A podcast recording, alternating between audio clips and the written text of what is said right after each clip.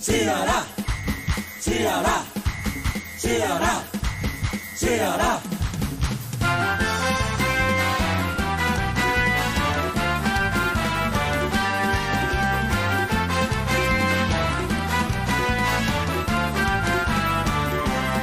Teu passado é todo coberto de glórias.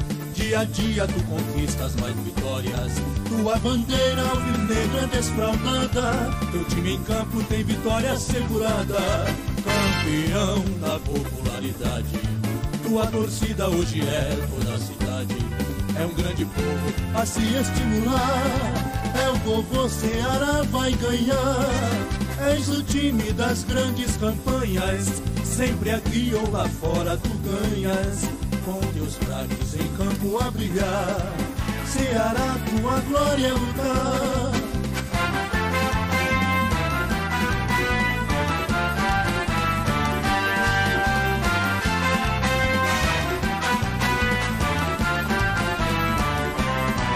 Teu passado é todo coberto de glórias. Dia a dia tu conquistas mais vitórias.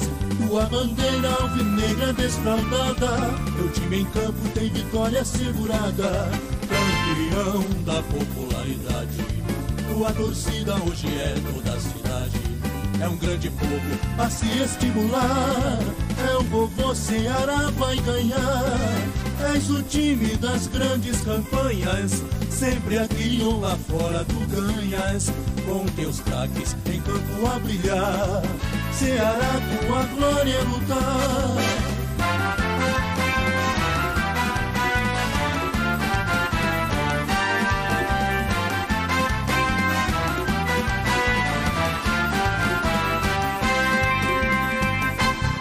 Estamos ao vivo, Luiz. Tu dizendo qual os hinos tu sabe.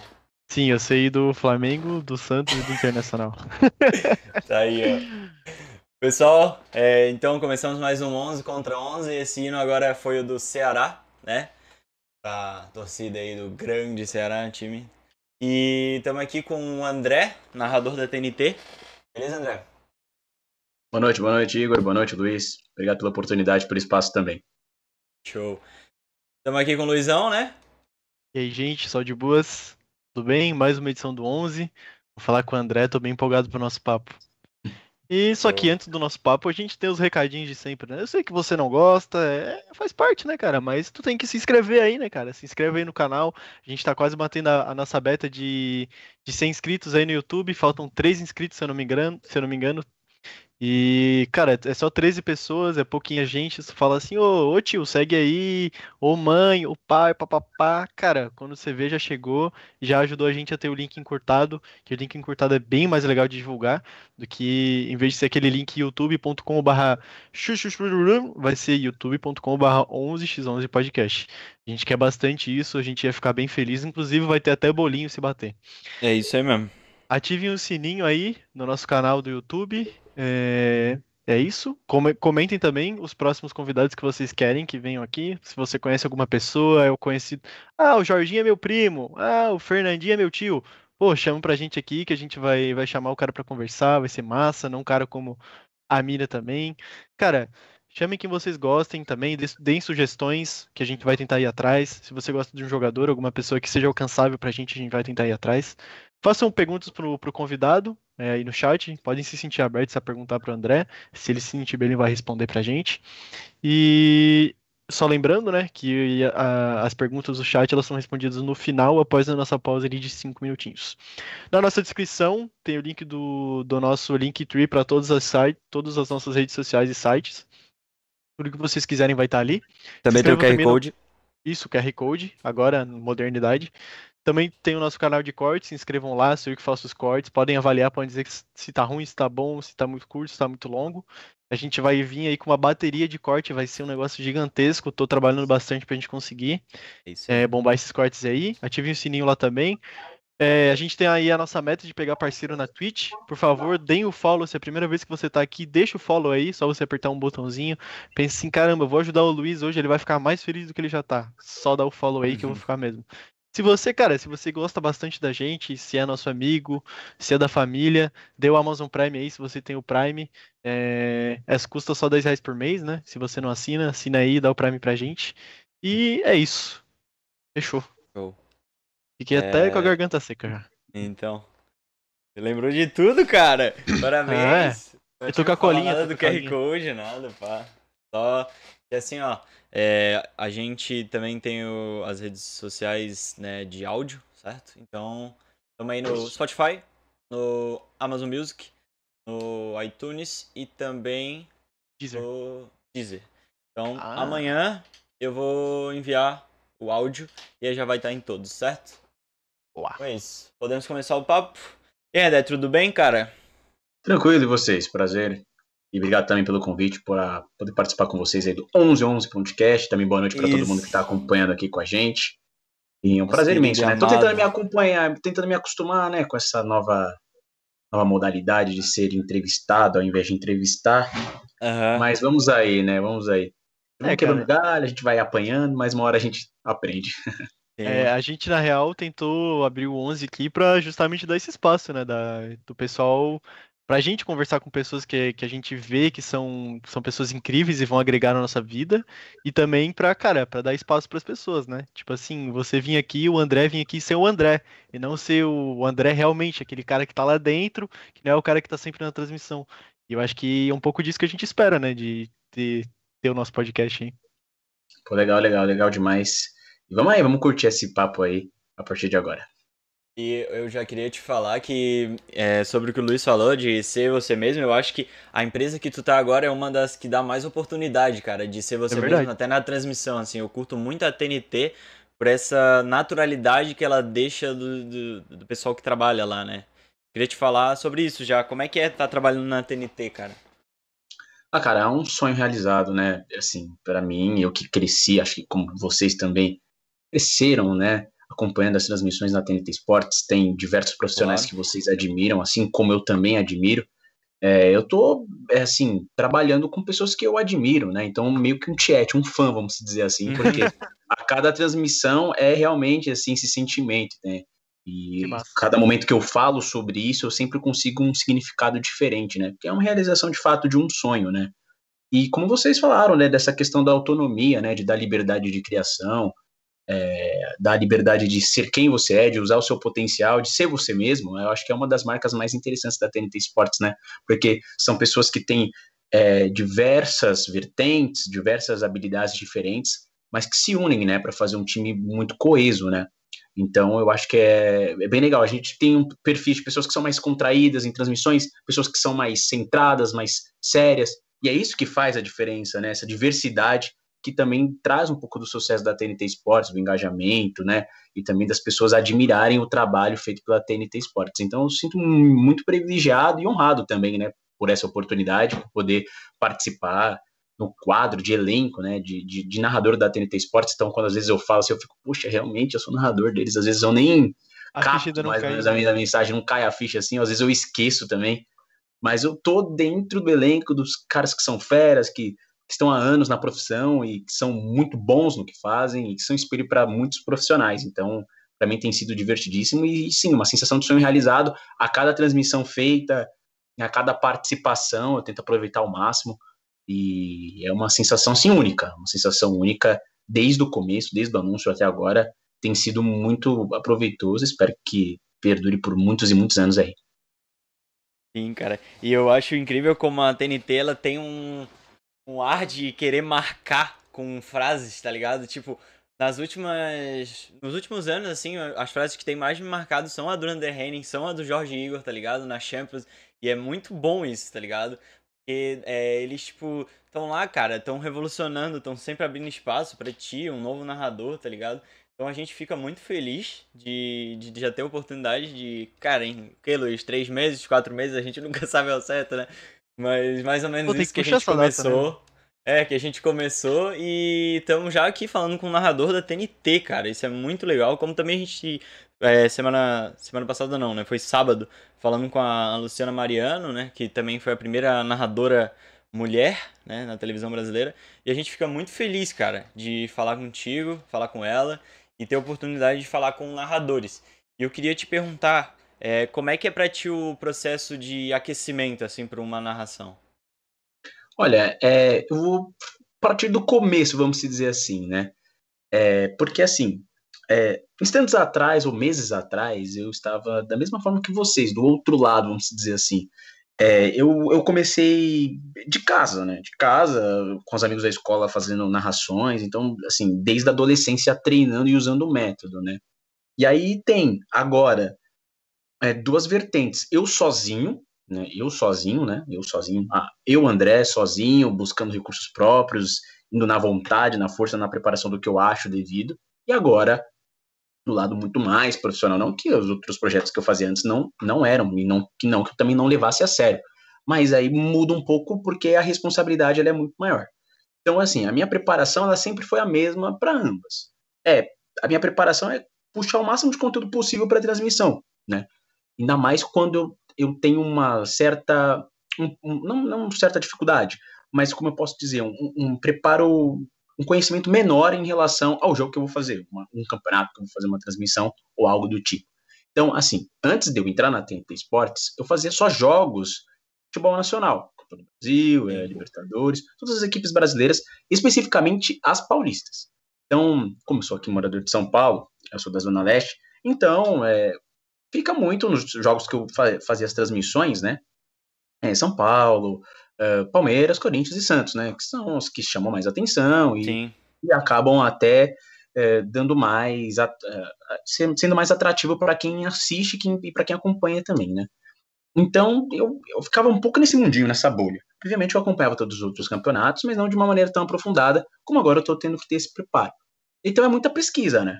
É chegar, pesquisar os nomes dos jogadores, pegar um pouco da estatística, entender um pouco o evento, é, ter um, uma base de informações que eu me sinta seguro para passar para quem está me, me, escutando e vendo, né? Então, eu acho que a preparação, a primeira parte que eu faço da minha preparação é puxar o material, puxar o conteúdo, número de jogos, é, retrospecto, obviamente, né, as informações principais de arbitragem, que isso é o básico nesse sentido, é, desfalques, informações que eu acho, que eu acho, né, interessante para quem está assistindo, né, o estádio, algumas curiosidades que eu possa passar para quem está transmitindo, justamente para preencher todo o evento, né, para não ficar claro. só eu lá falando sem parar só do jogo, só do jogo, mas para dar uma pausa, para trazer uma informação interessante quando é devido. Então a primeira coisa que eu faço realmente é puxar as informações o máximo que eu posso de conteúdo e informações oficiais, vou no site das equipes, né, no site das federações de seleção, e tento buscar essas informações que são, que são importantes realmente numa composição de uma transmissão.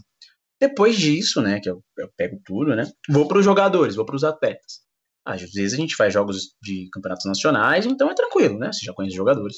Às vezes você pega alguns jogos que são de, né, são jogos internacionais, né, e às vezes está numa, numa divisão, num ângulo muito é, diferente do que a gente acompanha. Às vezes você pega uma seleção de Lituânia, né, seleção húngara, que não são os grandes centros né, do futebol mundial. Então aí tem que passar aquela pesquisa para pegar a pronúncia, para não escorregar, para não ter esse tipo de problema, estudar né, as seleções, geralmente que você tem menos informações, quem são os destaques, né, quem, quem pode incomodar a equipe adversária, justamente para ir preenchendo a transmissão durante a partida, né? E depois, como eu disse, né, eu, antes de entrar na TNT Sports era uma preparação e depois de entrar na TNT Sports era outra. E uma, uma dessas coisas é a questão da voz. Antes é, de começar aqui na TNT Sports, eu não tinha um preparo vocal. É, eu fazia tudo na raça. Então, eu não tinha um fonoaudiólogo me acompanhando, eu não tinha uma preparação é embasada, uma, uma preparação técnica que pudesse potencializar ou que pudesse minimizar os efeitos de uma transmissão. Porque a gente, uhum. querendo não, fica duas horas falando. Né? É.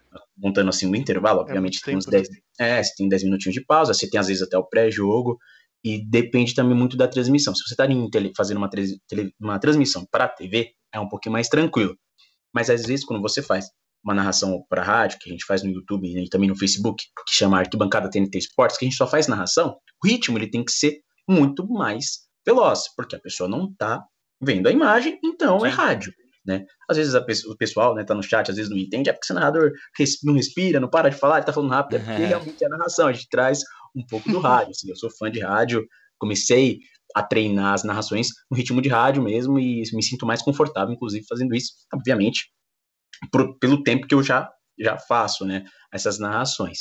Mas é, é, essa, exatamente essa mudança, né, na preparação da voz, como é, usar o tom certo, para você não perder tanto a potência de voz no momento mais é, importante da partida, que são os lances de gols, os lances de finalização, os, os lances que são é, mais importantes, né? Que tem que trazer essa emoção carregada, né? Não dá para chegar e ah, se, esgo, se esgoelando, né? E eu fazia isso muito, né? Quando eu fazia é, narrações em, na, na outra, na, em outras web rádios que eu trabalhei, né? Porque eu não tinha técnica, eu fazia mais no, no coração mesmo, na claro. emoção, na vontade de descrever. Então, eu acho que a preparação que eu faço, que eu distingo é essa, uma antes, né, de entrar no TNT Esportes, e uma depois, né? A é igual, quando eu anoto as informações, eu já fazia isso antes, né? Isso aí é um procedimento que eu já faço e todos os narradores provavelmente fazem também. Isso aí é o beabazinho assim de uma pesquisa para deixar um roteiro, né, até para trazer informação para quem está assistindo. E depois da TNT Sports a principal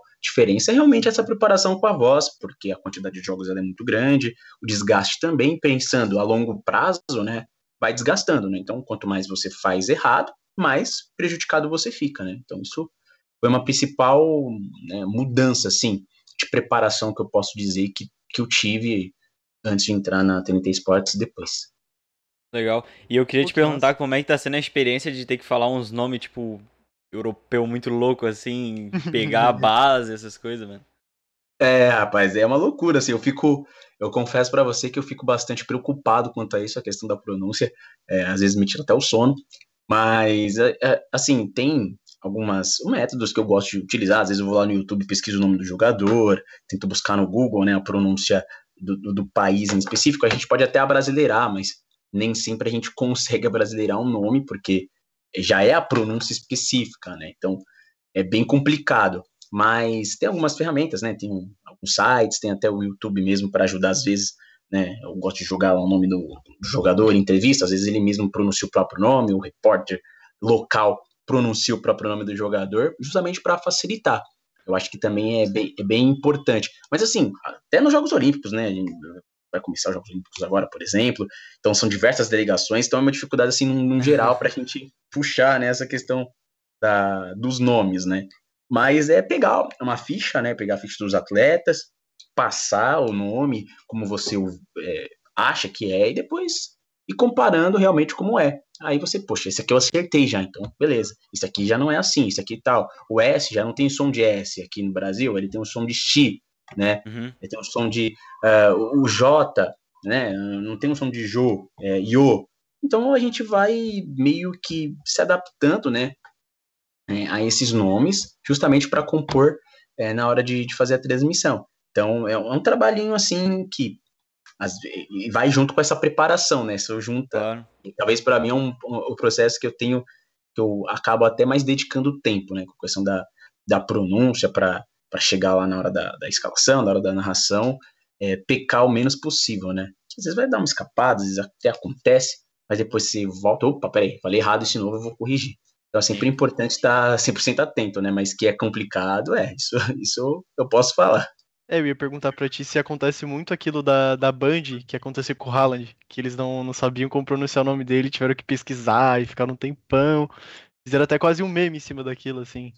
É, realmente, né? Aquela situação do Haaland foi, foi até muito comentada no Twitter, né? Haaland, o Roland, né? Uhum. Essas duas pronúncias, né? E acaba tendo muito essa discussão, porque até, é até interessante, né? A gente pensar nesse sentido. Porque, por exemplo, o, o Haaland não tem nenhum problema, porque ele diz que pode pronunciar o nome dele das duas formas, tanto Roland quanto Haaland. Mas a gente percebe, assim, nesse sentido, que lá na Europa, é, eles têm muita dificuldade de falar os nomes brasileiros, né? Então, eu percebo que até aqui mesmo no Brasil, nas transmissões, a gente se esforça bastante realmente para passar de uma maneira bem fiel o nome do jogador europeu. Né? A gente toma bastante esse cuidado. E às vezes o narrador europeu, do, do, do, o americano, ele tem dificuldade para fazer a pronúncia de um nome brasileiro, né? Ou até espanhol, enfim, italiano, tem dificuldade para pronunciar o nome brasileiro. Às vezes até a gente vai pegar, às vezes, uma narração internacional, é aquele Ronaldinho puxado, né, americano, né? Robinho, vai puxando. Então, as, tem algumas dificuldades e algumas palavras que, às vezes, os narradores internacionais não conseguem, letras, né, não conseguem pronunciar as palavras brasileiras, inclusive com os nomes, né? Então, é, a gente tenta fazer também o, o modo in, inverso, né? De brasileirar, mas, obviamente, também tomando cuidado para não pronunciar é, de forma errada. Então, a pronúncia, assim, é, é uma coisa que, assim, é uma vigilância sempre, né? Sempre uma vigilância tipo, 100% tem que estar alerta, porque é, é uma coisa que acaba até gerando, como você falou, meme, né? Porque o uhum. Datena, no caso, você citou aí a questão do, do Hunt, foi o Datena que fez, né? E ele falou corretamente, é Roland. Não tem errado, nem certo, mas o pessoal é Roland, mas o okay, Porque sempre ouviram Haaland, mas ele tá falando, pronunciando de uma maneira correta, né? Então sempre dá essas confusõezinhas, né? De pronúncia, ainda mais em outros países.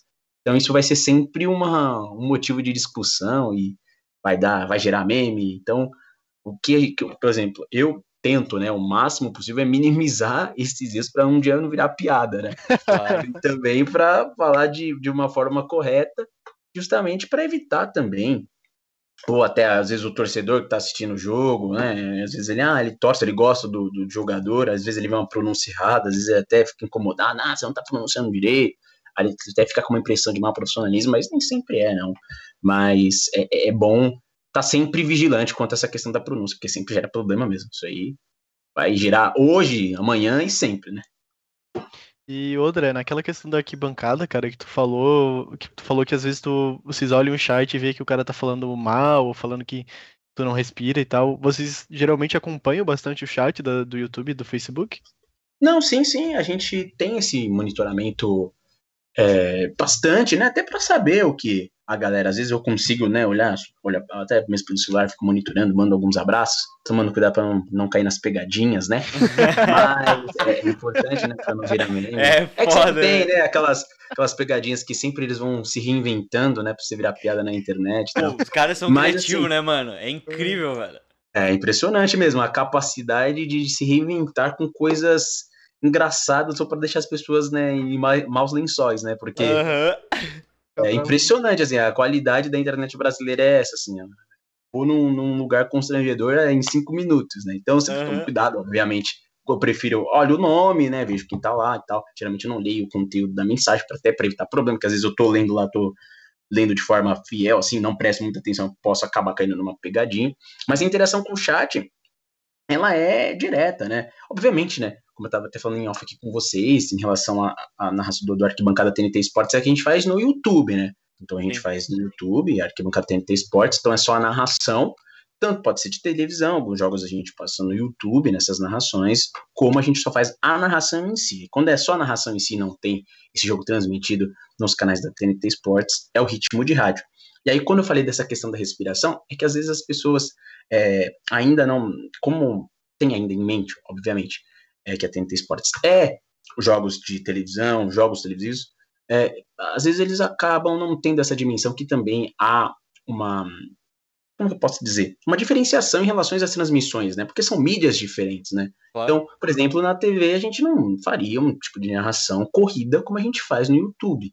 É porque como não tem imagem, aí é rádio. Então, às vezes eu gosto de frisar, né, para quem está acompanhando, olha, vamos acompanhar só a narração, né, no pique do rádio até para situar a pessoa que chega lá na hora e espera a imagem, né?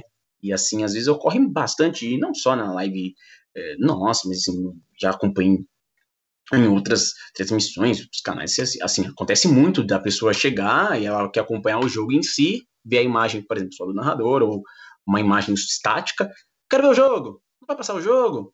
Então, nem todo mundo tenha, né, essa, essa não acesso à informação, mas é, essa não, também não só interesse, mas assim, não tem essa diferenciação, né, de entender que há direitos de transmissão, nem todo jogo pode passar no YouTube, é, geralmente tem questões comerciais, então a gente claro. sempre tem que situar realmente, né, é, essa questão da, das narrações.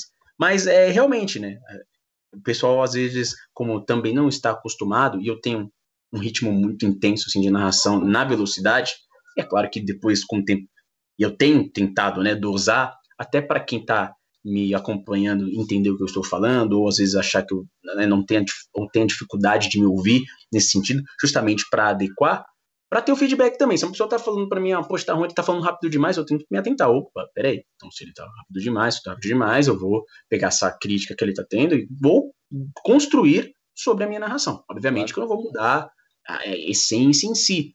Mas você tá me dizendo, ah, ele tá muito rápido, eu posso diminuir, né, dar uma pausa e tal, justamente para tornar mais agradável, né? Mas é normal, né? Assim como tem bastante, bastante críticas, tem bastante elogios, né? É saber ponderar. Mas é muito legal, né? O Arquibancada 30 Esportes, assim, eu gosto muito de fazer também, eu porque é bem estilo de rádio, eu gosto bastante de, de narrar nesse ritmo intenso, de em cima do lance, é, porque é bem, bem. Como que é que eu posso dizer? Dá bastante energia, assim, eu fico bastante uhum, entusiasmado, sim. né? Tipo, entro junto no jogo. Então é bem legal também é, as narrações de bancada, mas o chat do YouTube é aquilo, né? Se você não ficar esperto, você toma. É, mano. Você leva uma Oi, invertida. Eu... Cara, Sim. eu ia te falar que tu vai ficar bravo comigo, mas eu acho hilário, cara. E eu, eu ainda digo mais, eu torço pra cair, cara, porque é muito engraçado. mas é complicado, né? Imagina maus, você hein? cair numa dessa ao vivo, né, cara? Vocês são maus, hein? Vocês vão torcendo, daqui a pouco vocês vão começar a criar também para mandar lá no chat. Não, brincadeira. Mas assim, é realmente é, é, é, complicado porque você acaba é, virando meme mesmo na internet. Às vezes você nem tem né, a intenção, você vai lá numa inocência e vai ler as mensagens, né? E acaba caindo numa pegadinha. Então a gente tem que estar sempre é, atento, né? Porque agora nem tanto surgiram novas, mas assim, tem aquelas já conhecidas, né? Tem as mais antigas ainda e agora umas uhum. novas que já ficaram conhecidas também. Então sempre tem que tomar cuidado para não cair e evitar problema, né? Porque viraliza, né? É, o que, é, é zoeira na é internet? Rápido, o Brasil viraliza. O Brasil é Qualquer coisa instantâneo, né? Ô André, eu queria te, te perguntar, cara, eu, eu, eu vi alguns momentos tu, teus narrando, e eu, eu ia falar sobre isso mesmo, que tu tem um, uma característica de rádio, assim, e eu queria te dizer que, pô, cara, é, eu acho que tem que ficar tranquilo quanto a isso, porque os caras te contrataram pelo teu estilo, né? Tipo, Sim, é óbvio que foi ah, desse jeito. Ninguém vai contratar uma pessoa e querer mudar ela totalmente, não faz sentido, né? É verdade. Então eu queria te perguntar, tu, tu realmente é um cara que, que gostava muito do rádio? Como é que foi, assim, a tua história com a TV, com a transmissão, narração e tal? Bom, é, começou com rádio, né? Esse, essa paixão por narração esportiva é nesse sentido de me incentivar a querer aprender a narração. Uhum. É, eu vou puxar lá a minha história desde o começo, né? Assim, eu já tenho, vou fazer 26 anos, tenho 25. Então, desde a época da escola, ah, quando mais ou menos eu comecei com 12 anos, 13 anos, minha voz começou a engrossar um pouco, né? Puberdade, como todo mundo ah. tem as mudanças físicas, né? Mas as pessoas observavam que eu falava muito rápido. E as pessoas diziam: Meu, às vezes você fala, eu não entendo o que você tá falando. Falei, sério? Sério? Você fala muito rápido, calma, não sei o quê. E beleza, né? Fiquei guardando isso comigo. Às vezes prestava atenção para tentar dosar um pouco a minha velocidade de fala. Até que, né, eu comecei a praticar. Eu sei, né, era ser jogador de futebol, como muitos dos brasileiros, mas não consegui. Normal, acontece, até porque é só o pinguim, né? Só uma faísca que é, chega até 1%, né? Até o bolo, é, até o bolo. Então eu sempre gostei de futebol, sempre gostei é, de ouvir rádio. E assim, o, e o rádio foi meio que apresentado de uma forma sem querer para mim, assim, né? Porque é, eu sempre gostei muito de futebol, os moleques da rua também, onde eu morava, gostavam bastante, meus colegas de infância. Então eu tinha um rádio lá em casa, né? E eu, poxa, ouvia mais do vizinho, né? Porque em casa a gente não tinha muito hábito de ouvir nas em rádio mas o vizinho da, de casa tinha, né? Colocava na rádio e tal, e às vezes perguntava que rádio é essa, tal, tal, tal. Aí eu comecei a ouvir os jogos também no rádio, quando não passava na televisão aberta, eu ouvia no rádio. Então, né, as rádios né, já, já conhecidas, né? Então eu sempre ficava me atentando, né, na velocidade, na descrição do lance, a velocidade do narrador, e eu achava muito legal, achava incrível, né, a velocidade de fala, a, de descrição, né, de como de como passar a emoção numa, de algo que você não está vendo, você não está observando, mas ainda assim você consegue sentir, consegue imaginar. Isso que é o legal do rádio, você imagina na sua cabeça como o jogo está ocorrendo a partir do que é narrado para você. Então eu peguei, peguei isso para mim e deixei guardado comigo, mas continuava, né, fazendo outras, outras atividades, né, enfim. Até que chegou no primeiro ano do ensino médio, e eu já narrava, né, jogos de educação física. Então, às vezes tinha um pessoal jogando bola, eu ia lá e começava a narrar. Do nada, assim. Ah, ninguém. Eu. Ah. Não a narrar. Ah, não sei o que, é gol. É todo mundo, caraca, esse cara é maluco, porque assim, não é muito comum a gente ver perto da gente um menino começa a narrar jogo. Né? É. Assim, né? Eu, pelo menos na minha, na minha geração, não, não, não tinha. Não é. Não sei se é perto, não é. Agora. Sim. Não sei, agora tem essa cultura, né, do, do esporte crescendo bastante agora, ainda mais. Mas assim, não é tão habitual. Então eu sempre narrava, né? existiam jogos de videogame com os amigos, então às vezes eles pediam para eu narrar em cima da narração que já tinha no, no jogo de videogame. Então eu acabava narrando para eles, brincava, né, fazia uma coisa bem descontraída e eles curtiam, né? Então eu, assim, eles, meus, e, assim, eu agradeço muito por isso, meus colegas de escola, meus amigos de, de infância também, eles nunca falaram assim, pô, cara, você é horrível, cala a boca, né, você é péssimo, né? Nunca jogaram uma pedra, né, uma pedra assim, pá, poxa, mano, eu não vou, ah, aquele cara não, não gosta do que eu falo, velho, né? Nesse sentido de desanimar. Uhum. Nunca tive um desânimo nesse sentido. Sempre um ânimo dos meus colegas e sempre eles incentivavam Legal, eu fazer cara, isso. É Às vezes eu não chegava e falava, eu vou narrar. O legal era que eles mesmos é, acabavam criando isso em mim, esse sentimento. Eu falei, poxa, isso era muito bom.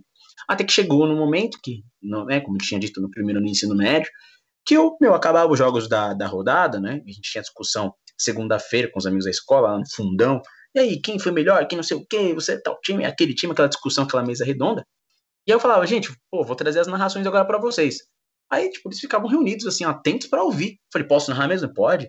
Então, pegava um jogo já narrado, às vezes que passava na, nos programas de TV, debate, né? Às vezes acontecia, né? Porque tinha um rede de, trans, de transmissão naquela né? época, acho que uns 10 anos atrás. É, acontecia da Band, né? É, ter Sim. os direitos de transmissão de alguns jogos, mas nem todos eles poderiam passar. Então, é, os jogos eram narrados, Rádio Bandeirantes, Transamérica e tal. Então, eu sempre gostava de ouvir esse resumão e ouvir e tentar reproduzir. Então, ia na sala, obviamente, não copiando nenhum narrador, mas copiando o quê? A, a fórmula, que era a descrição rápida, o ritmo em velocidade e o maior detalhe possível dos lances. Então, eu ia na sala e replicava para eles, do meu jeito. E todos falavam, poxa, tá legal, meu, tá muito bom. Isso é muito legal, poxa, você tá legal. Então eles ficavam atentos, né, e, e paravam para ouvir, né, em relação a, a, a, essa narração de rádio. Então eles achavam que estavam igual, ele, caraca, eles fechavam os olhos assim para imaginar o lance, porque eles já tinham visto na televisão, e falou, realmente se descreveu desse sentido. Então isso só me fez é, só me fez crescer essa vontade de ser narrador. Né? E isso eu que eu acho engraçado, como... cara na narração é, no rádio, o cara parece, sabe, é, teve um tipo, período assim que os caras que escreviam, eles eram ultra românticos, eram muito detalhistas, assim. Parece que é como se fosse isso, em vez de escrevendo, falando, assim, tá sempre, tipo, detalhes, detalhes, detalhes, tá ligado? Isso é muito interessante, assim. É, realmente, né? Acaba trazendo todo um ambiente, né? E até colocando coisas poéticas em transmissões. A gente for pegar as transmissões antigas, né? né de, de Gigliotti, né, os Marcos Santos, grandes ídolos, né, é, nesse sentido, a gente vai, vai pegar diversas narrações muito emocionadas, né, com, com descrição bem poética dos lances e, e, e, tal. E o rádio traz isso, né, essa liberdade para você poder descrever, e é o seu olhar, você é o olho de quem está ouvindo, né, você está observando tudo, então você pode descrever o que você está observando na cena e criar isso, né, e trazer como uma forma de emoção para quem está ouvindo, né? Então, muitas pessoas vão ter essas lembranças de futebol do rádio, né? Ainda mais o pessoal da década de 90, né? É, poxa, o rádio de pilha no estádio, ouvindo Osmar Santos, ouvindo tal narrador, Luiz, enfim, todos os, os grandes narradores de, de rádio. Então, é, um pouco desse, desse espírito, nesse sentido de paixão pelo rádio, acabou vindo de uma forma, assim, bem, bem entrelaçada com o futebol, né? E também uma forma bem natural, porque aconteceu e assim, eu, eu, eu me sentia muito confortável em fazer isso, né? Então eu mesmo, às vezes, tinha a própria iniciativa de chegar e de treinar, de mostrar para quem estava no meu círculo de amizade. Então, sempre as pessoas próximas sabiam que eu fazia esse, essas brincadeiras como narrador e tal, mas eu não sabia como chegar, né? Eu fiquei deixei guardado comigo nesse sentido. Mas a minha relação com rádio, ela fica realmente entrelaçada com o futebol, né? Não, não tenho muito muito o que separar, né? Rádio futebol, deu a junção, e aí, igual, né? O menino super poderoso, né? Fez lá o efeito, e pum, saiu saiu o André. Cara, é engraçado que eu vou no estádio, né? Eu sou torcedor do Figueirense, e quando eu ia no estádio, tipo, sempre tinha um senhorzinho com um radinho, cara. E é incrível como, tipo assim, ó, ele tá no estádio, ele tá vendo, mas ele ainda curte, tipo, a pessoa ali meio que descrevendo a cena, os momentos, tá ligado? Isso é muito interessante, assim. É realmente, né? Uma imagem muito marcante a gente acompanhar, né? O pessoal na geral, geralzão, né? Nas arquibancadas, com aquele radinho de pilha na, na orelha, né? Agora tem celular, fone. Mas ainda assim, muitas pessoas levam né, o celular, né? Com no bolso, colocam um fone de ouvido uhum. para ouvir as transmissões. E é realmente muito interessante essa, essa ligação com o rádio, né? E o rádio ele tem uma memória muito afetiva com o torcedor. Isso é, isso é muito claro que é, ainda mais os torcedores dos anos 90, que eles sempre tem um momento que, que ele, pô, eu tava no estádio, tava ouvindo, tava ouvindo narração de tal, tal narrador, cara, foi incrível, foi mágico. Então, sempre ele vai ter essa memória, né, de, de narrações, né, épicas de, de diversos momentos do futebol brasileiro, futebol mundial, enfim, né, tá meio que interligado, né, sempre tem que ter alguém, de certa forma, para decifrar ou codificar para o torcedor essa emoção, né, por mais que ele esteja vendo na hora, tem muitos torcedores que gostam, como você falou, né, do estádio com radinho de pilha, né, sentir essa emoção, essa descrição no momento do jogo, ainda mais, mesmo ele estando lá, né, mesmo Sim. ele vendo, né, ele tem é uma relação muito interessante, né? O rádio tem essa, é, tem essa capacidade, né? Cara, eu queria fazer uma revelação aqui. Eu nunca fui no estádio e eu nunca vi um jogo de futebol, né, ao vivo ainda. Então eu acho que eu sou, tipo, muito dependente da narração, entendeu? Eu acho que eu não, eu não, eu não vou, se eu, o primeiro dia que eu for ver um jogo, eu não vou conseguir entender muito bem.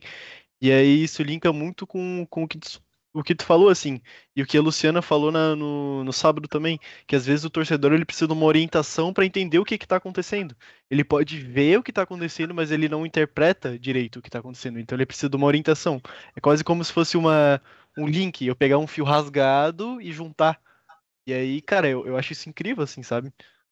E é muito é, realmente, massa. É realmente, né, o que você falou nesse sentido, né, de fazer uma, uma ligação do que você está assistindo como telespectador ou como ouvindo, né, também como ouvinte, de fazer esse elo, né, do que você está acompanhando com as informações, porque assim, se a gente for parar pra pensar na, na partida de futebol, a gente fica pensando, ah, são 22 pessoas correndo atrás de uma bola. Mas assim, tem muita coisa que acontece no meio do cenário, assim. Nossa, muito.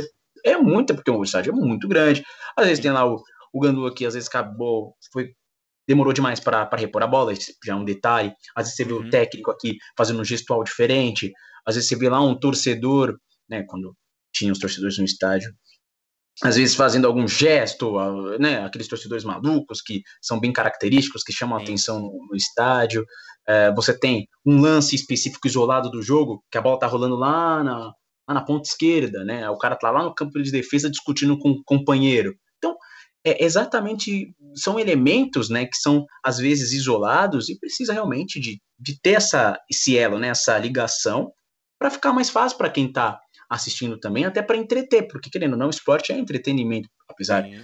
de obviamente futebol é entretenimento, apesar também de ser a questão esportista, esportiva, né, a questão da, da, da competição, mas ele é entretenimento, porque quem está assistindo futebol, ele vai lá para assistir um bom espetáculo, claro. né? um, bom, um bom jogo de futebol. Então a gente vê muitos vezes, pô, esse jogo foi muito ruim, não sei o que, que jogo fraco, me arrependi de ter assistido, né? Às vezes até pode ser do time de coração, ah, não gostei, né? Perdi meu tempo vendo isso aqui. Então é muito disso, né? Da questão do entretenimento e o narrador, querendo, né? Toda a sua equipe de comentarista, né? Repórteres, é, enfim, fazem parte desse processo, né? Fazem parte. E por isso que também isso acaba eternizando na memória do torcedor. Um momento marcante, às vezes, do torcedor é uma narração X. Poxa, cara, que eu lembrei daquele gol de tal fulano narrado por tal narrador. Poxa, que legal.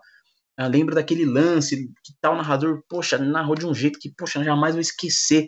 Então tem muito disso, né? Dessa ligação do narrador esportivo em si com os momentos marcantes do, do futebol, né? E para muitos torcedores, isso que é, é o mais legal, assim, né? E eu até mesmo é, quando eu acabei sendo anunciado pela TNT Sports, eu acabei dizendo, né, poxa, é, também um dos meus sonhos, obviamente, claro, ter sucesso, mas é ficar marcado, sabe, na memória do torcedor dele, ter um lance, sei lá, um, tipo, poxa, eu ouvi a narração dele e essa narração me marcou, cara. Eu tava assistindo com meu pai e tal, tal.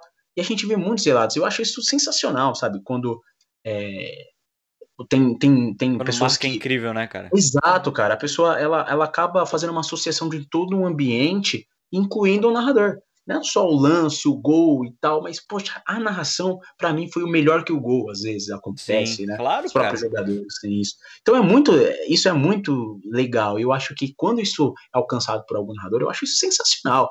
Acho que a missão é mais do que cumprida, né? Porque ele fica eternizado no coração de alguém. Nossa. Então eu acho que isso é muito, isso é muito fantástico. Ô, Luiz. E até na, na, história do rádio e da televisão, né, cara? Se tu for parar pra pensar, porra, eu posso dar N exemplos aqui. Mas uhum. o É Tetra do Galvão, cara. Quem não conhece é, o Etetra do Galvão, cara? Eternizado, né? O Sim. Etetra, a comemoração, né? E às vezes muitas pessoas associam, né, a Copa do Mundo de 94 já com um bordão, né? Uhum. Um momento específico.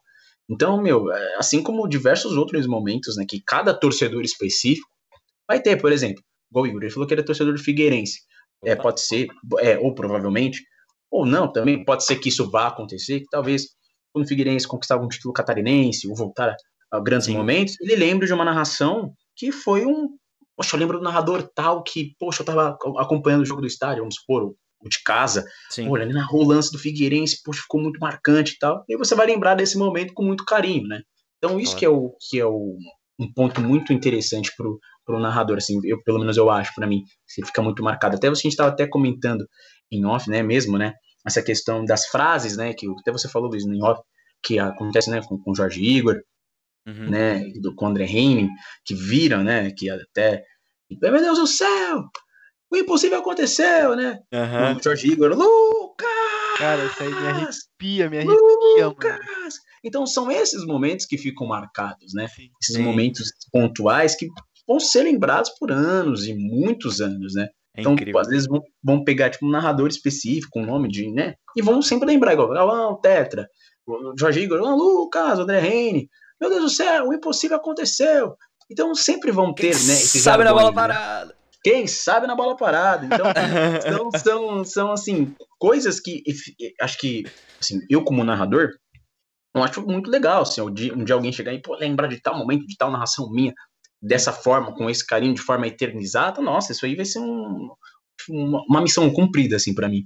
Né? Então, acho que é um, um, dos meus objetivos nesse sentido. Obviamente, fazer sucesso, ter longevidade na carreira, obviamente, mas eu acho que também o reconhecimento, ele às vezes vale bem mais também, né?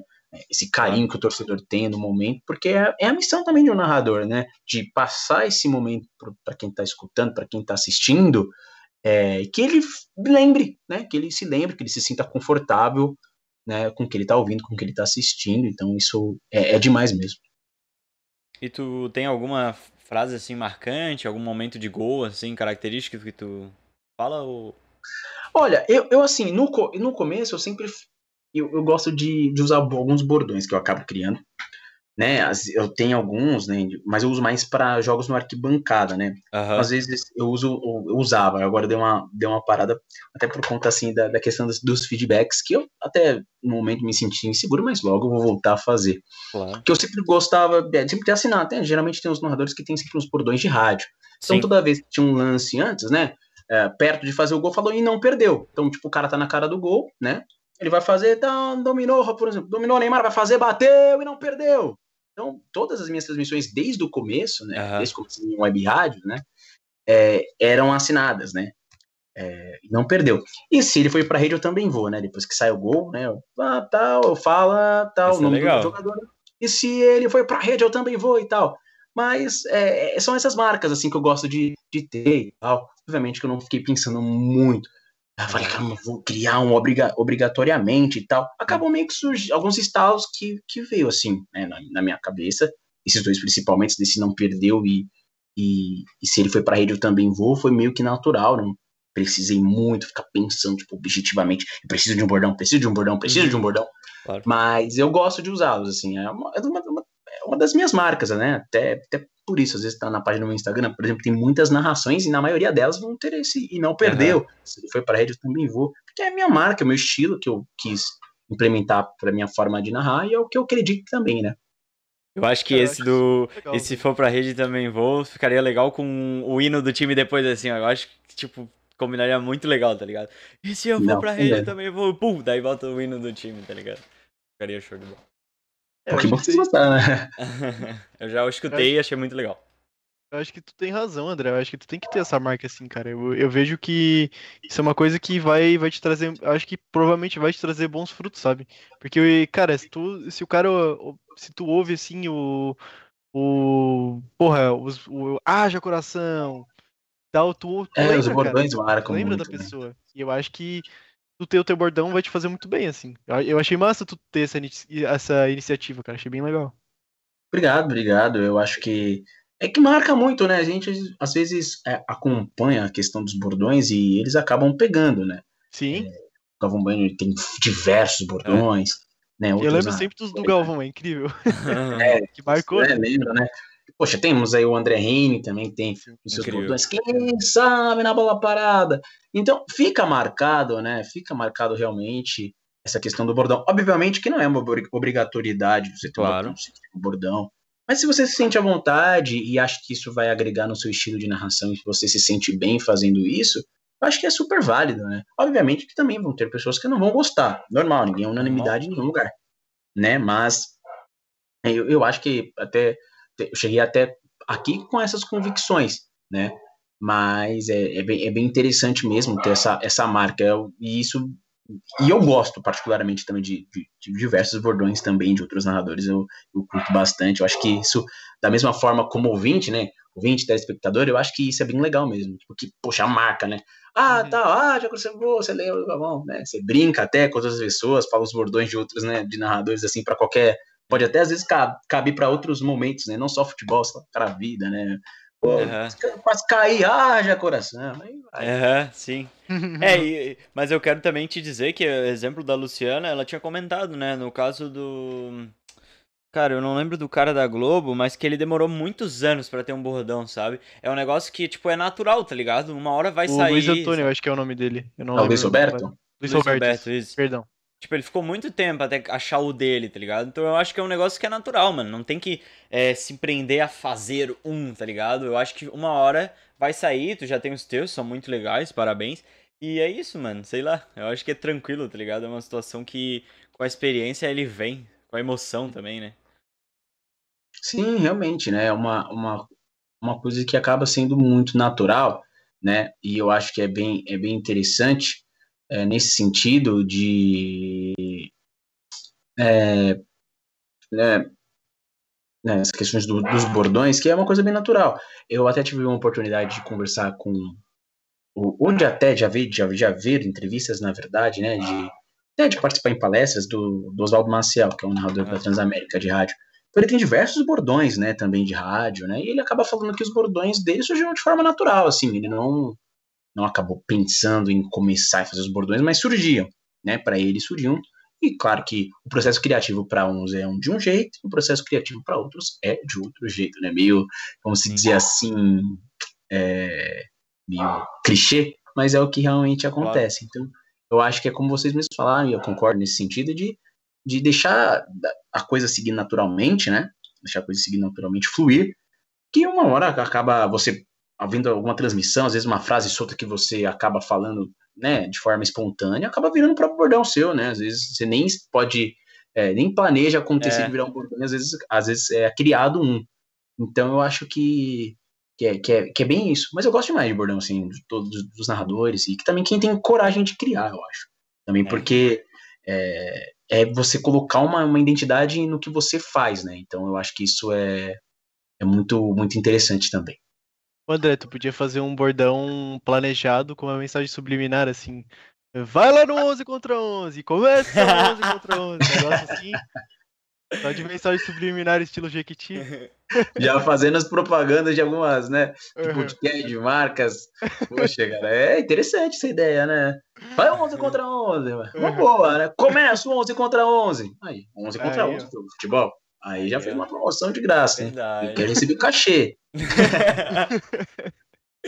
Cara, eu queria falar que assim, ó, é, uma, a minha, minha geração é. Eu tenho 18, né? Então eu sou novo. Mas eu ainda consegui pegar, tipo, acho que um dos caras mais incríveis de todos, que é o Silvio Luiz, tá ligado? Tipo, é narrando o jogo, é, o PES, etc. E eu acho que, cara, Infelizmente ele já tá numa idade, assim, e com certeza daqui pra frente a tendência é que ele diminua as narrações. Mas eu queria que, tipo, todo mundo tivesse a oportunidade de ver um jogo sendo narrado por ele, porque é ícone, assim, tipo, parece que tu tá vendo um, uma comédia, tá ligado? Sabe? É sensacional, assim. É, ele foi um dos precursores, né, o Silvio Luiz, né? Ele, ele tem um estilo diferente, né? E ele, Peculiar, ele né? diversas entrevistas, né? Ele não grita gol, né? Sim jamais gritou gol. Então ele só tem aquela, né, aquela narração características. É, que ele diz o seguinte, né? Porque o, o cara já tá vendo o gol, né? Sim. Às vezes tá assistindo, para que eu vou falar gol, né? O Silvio Luiz fala. Mas assim, ele teve a oportunidade de, de trabalhar com diversas gerações de, de narradores, né? De, de viver intensamente, né, a história também do futebol Sim. brasileiro, né, o futebol nacional e mundial também, narrando os jogos, né? E além de ser narrador, é, foi árbitro também de futebol, apresentador. Então, o Silvio Luiz ele é um ícone realmente para a transmissão esportiva, né, tanto para o rádio quanto para a televisão, né? Então, Cara, o Silvio Luiz ele tem uma, uma característica bem interessante assim de, de narrar, de muita espontaneidade, de muita de muita e assim é uma característica muito peculiar assim do Silvio Luiz assim que a gente vê de, uma forma de narrar que é difícil assim a gente encontrar um narrador que faça parecido e acho que ninguém ousou o fazer cara não parecido. narrar gol é muito ousadia né cara é, é porque ele é assim é uma coisa dele assim ele Sim. acabou meio que de certa forma não quebrando paradigma mas no sentido de de criar um estilo que só ele utiliza e só ele soube fazer tão bem durante todos os uhum. anos que ele narra televisão, né, narra, narra jogos de futebol. Então, assim, o Silvio Luiz é, também é, é, bem interessante, como você falou, né, geração do, do mais atual, dos oito anos para cá, né, acompanhou bastante as narrações dele nos jogos de videogame, né, então eu também é, acompanhei também as narrações que ele fazia nos jogos de videogame, ficava bem casadinha a narração também, era muito, é muito, muito legal ver as narrações dele na televisão. Então, o Silvio Luiz é um mestre, né? É um ícone realmente da, da, da, televisão brasileira. E ele sempre fez uma narração irreverente, uma narração uhum. diferente, né? Bem atrativa. E às vezes ele tinha, né, aqueles modos peculiares dele, né? Às vezes o jogo não tava bom, tava ruim, ele usava os bordões, dava receita de bolo de fubá, dava receita de outras que coisas cara, né, transmissão. Então ele sempre, ele sempre ficou muito livre, assim, nesse sentido de, de ter de ter as narrações, além da voz, né? Assim, você claro. escuta o Silvio Luiz e você já identifica, né? Uma voz muito, muito marcante, marcante, também. É verdade. E ele, é, ele é muito bom narrador, realmente. O Silvio Luiz fez e faz ainda história para a televisão brasileira. Esperando aí, então, o próximo FIFA com o André, né? André Felipe narrador. Então... Oh, seria um prazer, né? Seria um prazer dar voz aos jogos de videogame, né? E assim, e é legal também, né? Porque eu já tive a oportunidade também de antes de entrar na TNT Esportes, de trabalhar de trabalhar com esportes, narrando FIFA, inclusive, né? Legal. Jogos de, de, de 11 contra 11, né? E é, e é bem legal, né? E, e, ver, né, essa evolução do esporte também que tem crescido bastante, é um mercado muito interessante para quem gosta de narração também, é um mercado que é bom para ser explorado, e eu tive essa oportunidade de trabalhar na Global Foot Club, né, uma, uma oportunidade bem interessante também de ter trabalhado nessa casa. Então, já tive, assim, de certa forma, o privilégio, né, nesse sentido de, entre aspas, né, de ter tido, ter dado voz a um jogo de videogame, isso é bem legal também. Irado. Pô, que massa, cara. Irado. A gente que é viciado, assim, porra, é muito legal, cara. Sim, pô, é demais, né, assim, eu também gosto muito de videogame, é, faz um tempo que eu não jogo, mas, poxa, eu sempre cresci jogando videogame, jogando é, jogos de futebol, né? Treinava ali também. Então, poxa, poder acompanhar toda essa, essa linha, né? Essa linha do tempo de narradores, assim, nesse sentido, e pensar que pode, né? Pode acontecer, né? Quem sabe, frente um dia também disso acontecer de, de virar um narrador de videogame, seria legal. Seria também uma realização de um sonho, seria bem divertido e bem bacana também. Oh, imagina a nossa isso, felicidade, cara. né, cara, de poder entrevistar um cara que foi pro. narra. Hoje em dia já acho impressionante eu estar entrevistando um cara que narra grandes jogos. Imagina entrevistar num jogo, né? Então seria muito legal. Continuando então, cara, eu queria te perguntar sobre campeonatos assim que tu já narrou. Tipo, tu começou provavelmente pelos times de São Paulo, provavelmente tu começou narrando Brasileirão, né, e Paulista. E tu já teve experiências em campo também, né? Jogando a narrar e tal. Isso, eu, eu comecei profissionalmente, né, é, três anos atrás, foi em 2018. Uhum de fato. Né, eu comecei numa web rádio chamada DataFoot, né? Sei. Comecei na web rádio DataFoot, é, também aqui de São Paulo. Então, eles têm um espaço bem, bem assim, amplo em relação ao acesso aos estádios. Então, é, a minha primeira experiência com eles foi em jogos do estádio de São Paulo. Mas antes de chegar ao estádio, né, tem as competições é, paralelas, né, os, né, os, os, jogos de Varsa, né, que eu tive claro. a oportunidade de fazer narrações e tal. Mas, assim, quando a gente acabou, quando eu acabei, na verdade, né, é, entrando para essa web rádio, eu tive a oportunidade de narrar grandes eventos no estádio. Então, jogos né, da capital paulista, como Campeonato Paulista, um, Copa do Brasil, Copa Libertadores. mas é, e todos esses campeonatos, Sul-Americana também, todos esses campeonatos quando os mandantes eram os times de São Paulo, né? Então, Claro. é, então às vezes tinha ah, São Paulo, São Paulo e, é, por exemplo, Corinthians e Guarani do Paraguai, por exemplo, na pré-Libertadores, então eu tive a oportunidade de narrar. Também narrei final de Copa do Brasil, foi uma experiência muito, muito Pô, incrível também Irado, mano. do Corinthians e Cruzeiro, né, a final de 2018, né, eu tive a oportunidade de, de narrar também essa, essa final, e depois, né, chegando aqui no TNT Esportes, aí ampliou um pouco mais, né, justamente o mercado, nesse sentido, no tamanho dos campeonatos, né, aí já narrei campeonato italiano, tive a oportunidade agora já de narrar o francês, jogo do Nossa. campeonato francês, agora Pegasse no Eurocopa, PSG, né? eliminatórias, amistoso internacional. Então, assim, é, é legal que da TNT Esportes assim, tem um espaço bastante amplo assim para os campeonatos nesse sentido para narrar e também para até para o público, né? Às vezes, poxa, é um jogo interessante para o público. Às vezes, sei lá, a volta do Neymar que tá lesionado e o público brasileiro, apesar de bastante pessoas que não gostam do Neymar, isso, como a gente já falei, né? Acredito que ninguém é unanimidade, mas tem muitas pessoas que gostam do Neymar, né? Gostam de vê-lo jogar, esperam ele é, estar, estar em campo justamente para acompanhar o time, né? Às vezes, às vezes o cara não acompanha nem só o time que torce, né? Acompanha o Neymar jogando no Com time, certeza. então acaba virando torcedor. Então, é, foi um jogo bem legal, por exemplo, é, foi PSG Lyon, que foi a minha estreia, inclusive, na, na TNT Sports.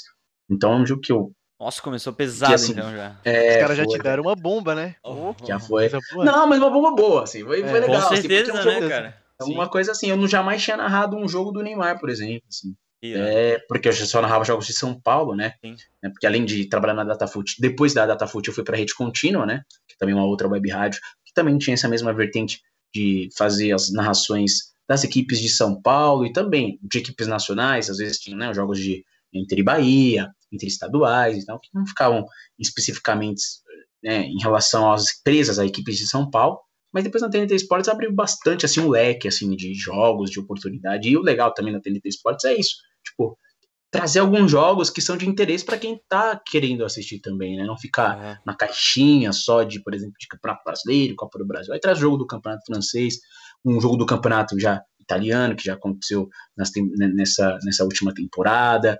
Ahn, agora vai ter, tem narração também de amistosos internacionais, agora vai ter narração de Eurocopa. Então, meu, é, é muito legal nesse sentido, né? De ampliar. Então eu fui de Campeonato Paulista, né? E Campeonato Brasileiro, que eu comecei minha primeira narração, inclusive foi uma. Essa aí foi uma bucha mesmo, né? A primeira narração foi um São Paulo e Palmeiras, uma Nossa. estreia oficial. Foi São Palmeiras e São Paulo no Allianz Parque. Acho que foi em 2018, foi no ano que o Palmeiras foi campeão. Aí acho que o Palmeiras venceu por 3x1. É, o Palmeiras venceu por Uhum. 3x1 esse jogo, né? O São Paulo começou a abrir no marcador e depois o, São, o Palmeiras virou no Allianz, né? E aí foi uma bomba. Essa daí eu tremi. Falei, caraca, mesmo assim. Uhum. Vai ser minha estreia, mas vamos lá. Obviamente que tem aqueles escorregões e tudo mais, às vezes acontece, mas não foi tão assim ruim num todo. Consegui conduzir a transmissão até o final, assim, porque era a primeira vez que eu, que eu iria narrar para um nicho de pessoas que não eram os que eu que não eram as pessoas que eu conhecia, né? As pessoas que faziam parte do meu vínculo assim de convívio, eram pessoas que é, estavam lá, porque assim, na- nas cabines de transmissão fica um do lado do outro, né? Então são vários locutores falando ao mesmo tempo, então você tem que se concentrar no que você está falando, além do ambiente da torcida na época, né? Ainda, ainda tinha torcida no estádio.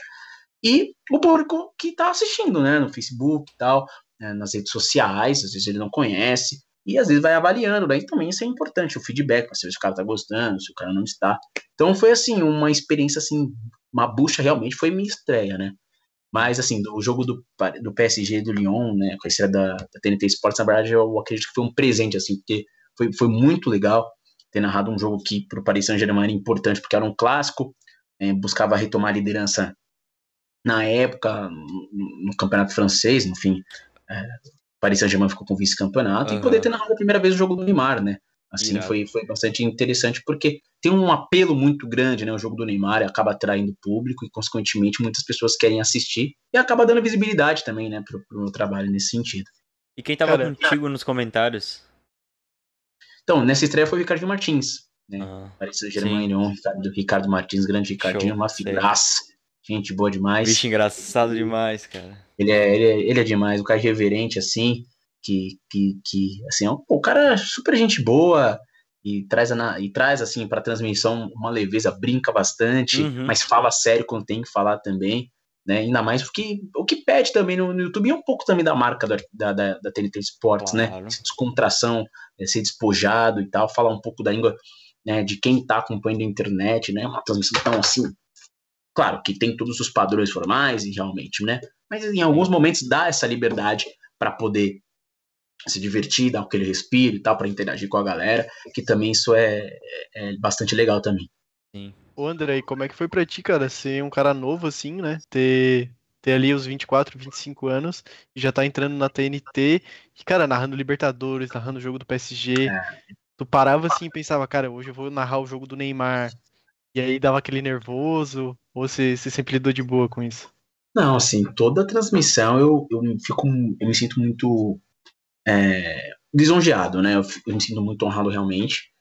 E, cara, é como você falou, acho uma realização de um sonho. Então, a cada transmissão, é assim, eu não imaginava que isso poderia ter acontecido, né?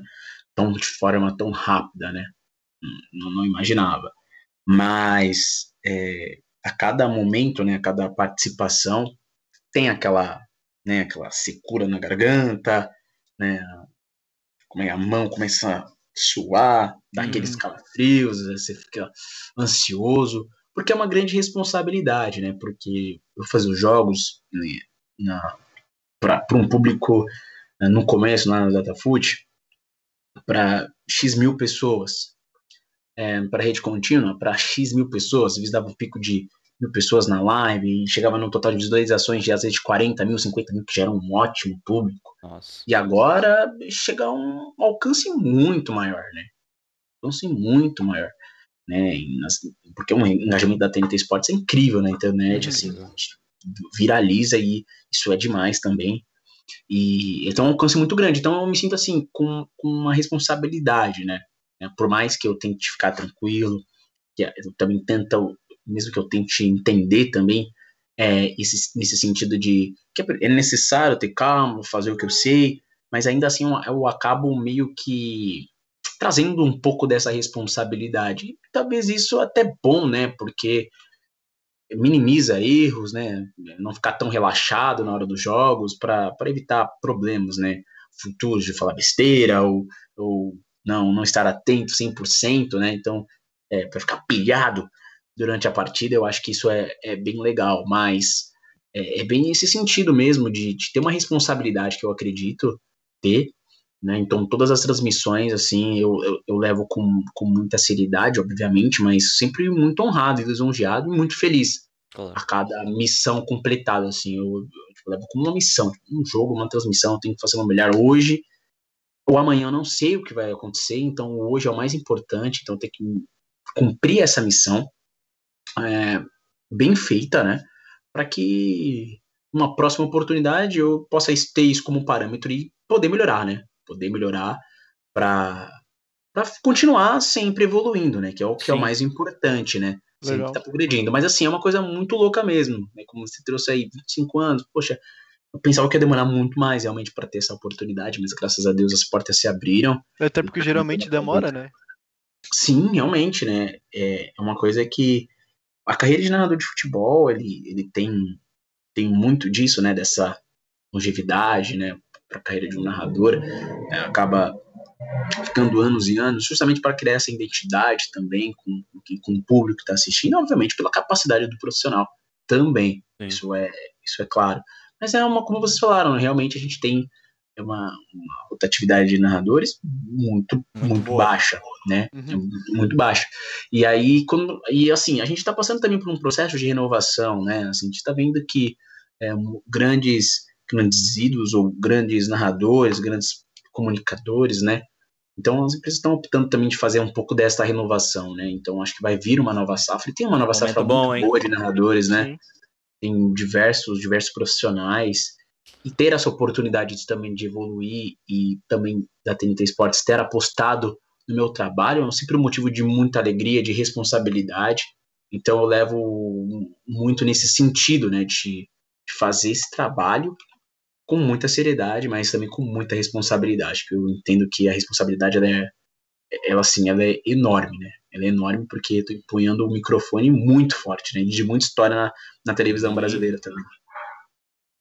E o André, como é que foi assim o contato deles? Porque eu quero saber, né? Vai que um dia a gente chega e tem essa oportunidade, porque narrador eu não vou ser, mas participar do de convite- placa, assim, né? Convite pro gente de placa, ser. né? Seria legal aí. Eu queria saber, chegaram ligando assim, do nada, tipo.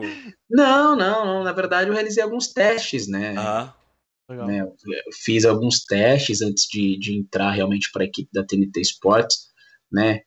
E aí eu fui fazendo esses testes eh, e mostrando meu material. Então, acho que é muito Uhum. importante, o primeiro passo, você ter um portfólio, né? Eu acho que o mais importante é ter algum material que você possa, possa mostrar o seu trabalho no seu potencial máximo. Né? Então, a primeira coisa que eu precisava de fazer, ter feito, e eu acredito que eu consegui cumprir nesse sentido, foi usar minhas redes sociais a meu favor nesse aspecto. Porque, por exemplo, minhas redes sociais, no caso do Instagram em específico, era, é muito assim, trabalho. Uhum. Raramente eu postava pessoal, eu trabalho mesmo. Então, eu não, não costumava ter um- uma familiaridade assim muito próxima com o Instagram, por exemplo, nessa ferramenta. Até que eu acabei criando e eu falei, ah, vou tentar usar o Instagram como essa uma ferramenta de divulgação das minhas narrações, até por serem muito interativos, né? Os vídeos rodam tipo, automaticamente, tem as hashtags e tal. Eu falei, vou tentar usar isso ao meu favor. Então eu já tinha esse material já durante esses três anos que eu já exercia é, né, já a produção de jornalismo esportivo e também narrador esportivo. Então, acabei criando né, essa, esse método de ter esse portfólio para que, quando surgisse uma oportunidade para qualquer profissional, é, eu pudesse, nesse sentido, ter algo para mostrar. Então, às vezes, o que ocorre, não só nas transmissões, quando eu ia em rádios e tal, eu já sempre levava um currículo, né?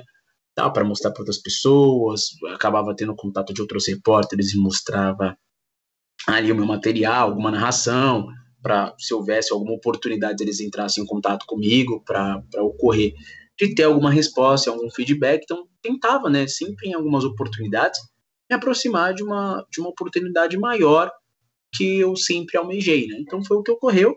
E aí surgiu o teste, né? Acabei conversando com a direção de elenco, né? Teve todo um preparativo, né, para fazer os testes, né? Então, acabei narrando dois jogos, duas partidas de futebol, normal, como se estivesse ao vivo, realmente, para Uhum. Esportes, simulando realmente uma transmissão.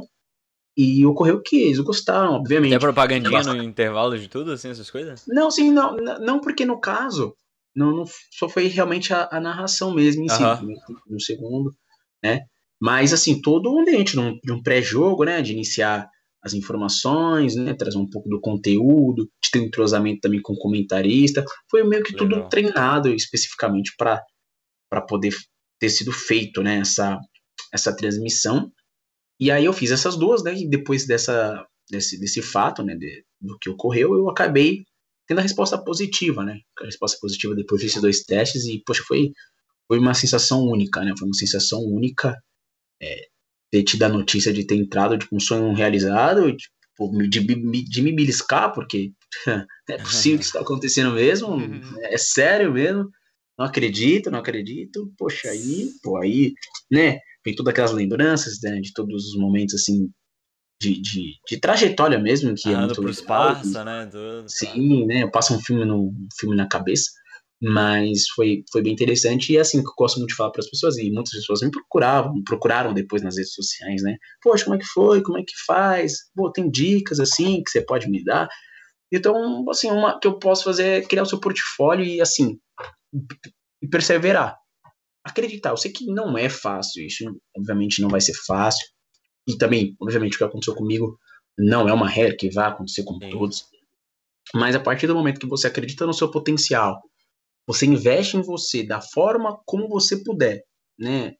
A questão do dinheiro, a gente sabe das necessidades, da realidade de cada um, mas de procurar, não especificamente eh, um grande centro, ah, uma grande rádio e tal, você pode começar numa web rádio, pedir, bater na porta, mandar uma mensagem lá no Face, no Instagram, poxa, eu sou narrador, olha aqui meu, minha narraçãozinha aqui, poxa, eu tô vendo que vocês têm tem jogos com certa frequência, eu acho que eu possa colaborar com vocês, eu possa contribuir com o espaço de vocês e começar, né? Aí dali você vai para uma, outra pessoa te conhece, você recebe um convite de outra, você vai criando um pouco de caldo assim, e obviamente isso vai demorar, mas você cria um portfólio para você, aí você vai pegando esses materiais que você já teve, ó, colocando no site ou nas suas redes sociais, para que quando surgir uma oportunidade maior, você esteja preparado e também você possa apresentar isso para algum gestor ou, pra, ou para alguém que possa te avaliar de uma maneira positiva e tentar te dar uma oportunidade, né? Então, se tivesse que dar uma dica nesse sentido, é de perseverar realmente e apostar no que você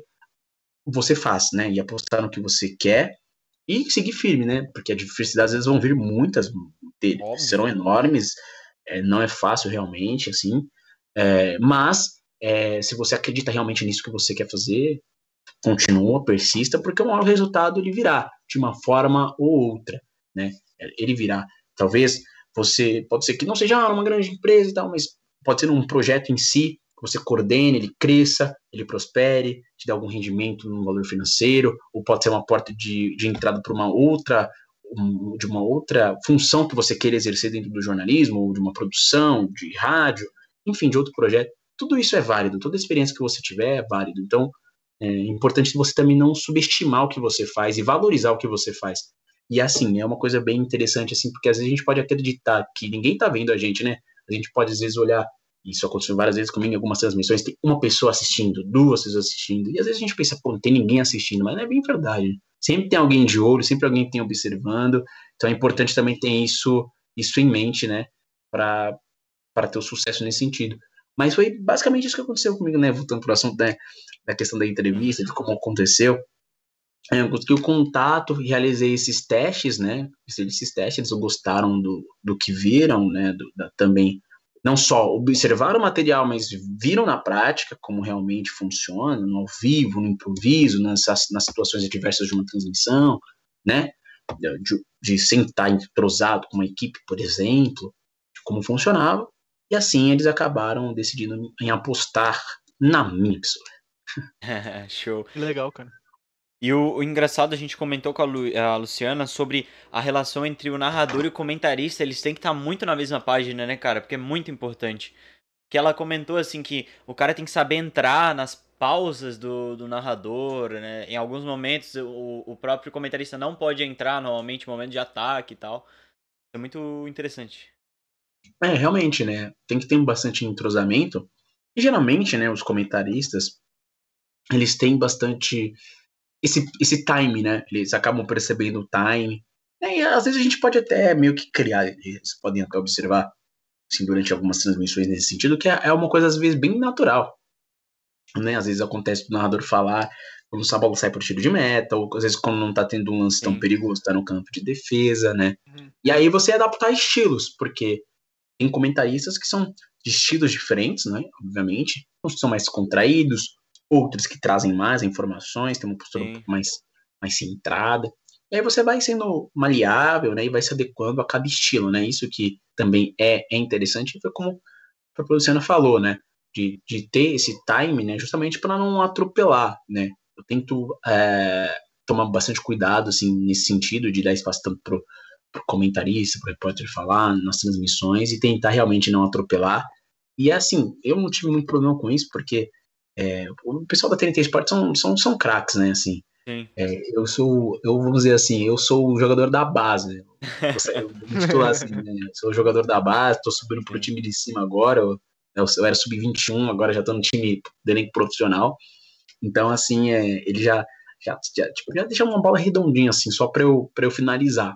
Mas é muito disso mesmo, essa, essa interação e essa interatividade com, com o comentarista barra narrador, ele é muito importante mesmo, justamente para dar a tônica da transmissão, claro. para sentir é, até a forma, né, como o próprio público recebe. Poxa, o narrador está ali conversando com, com, com, com o narrador, poxa, o comentarista está conversando com o narrador, tá uma, uma sinergia, tá bem legal, né, os dois estão se comunicando muito bem entre si, então é muito importante realmente. Então os dois na mesma sintonia realmente, né, na, na hora, na, na hora da, da transmissão, justamente para casar tanto na narração em si, mas também como toda a energia, né?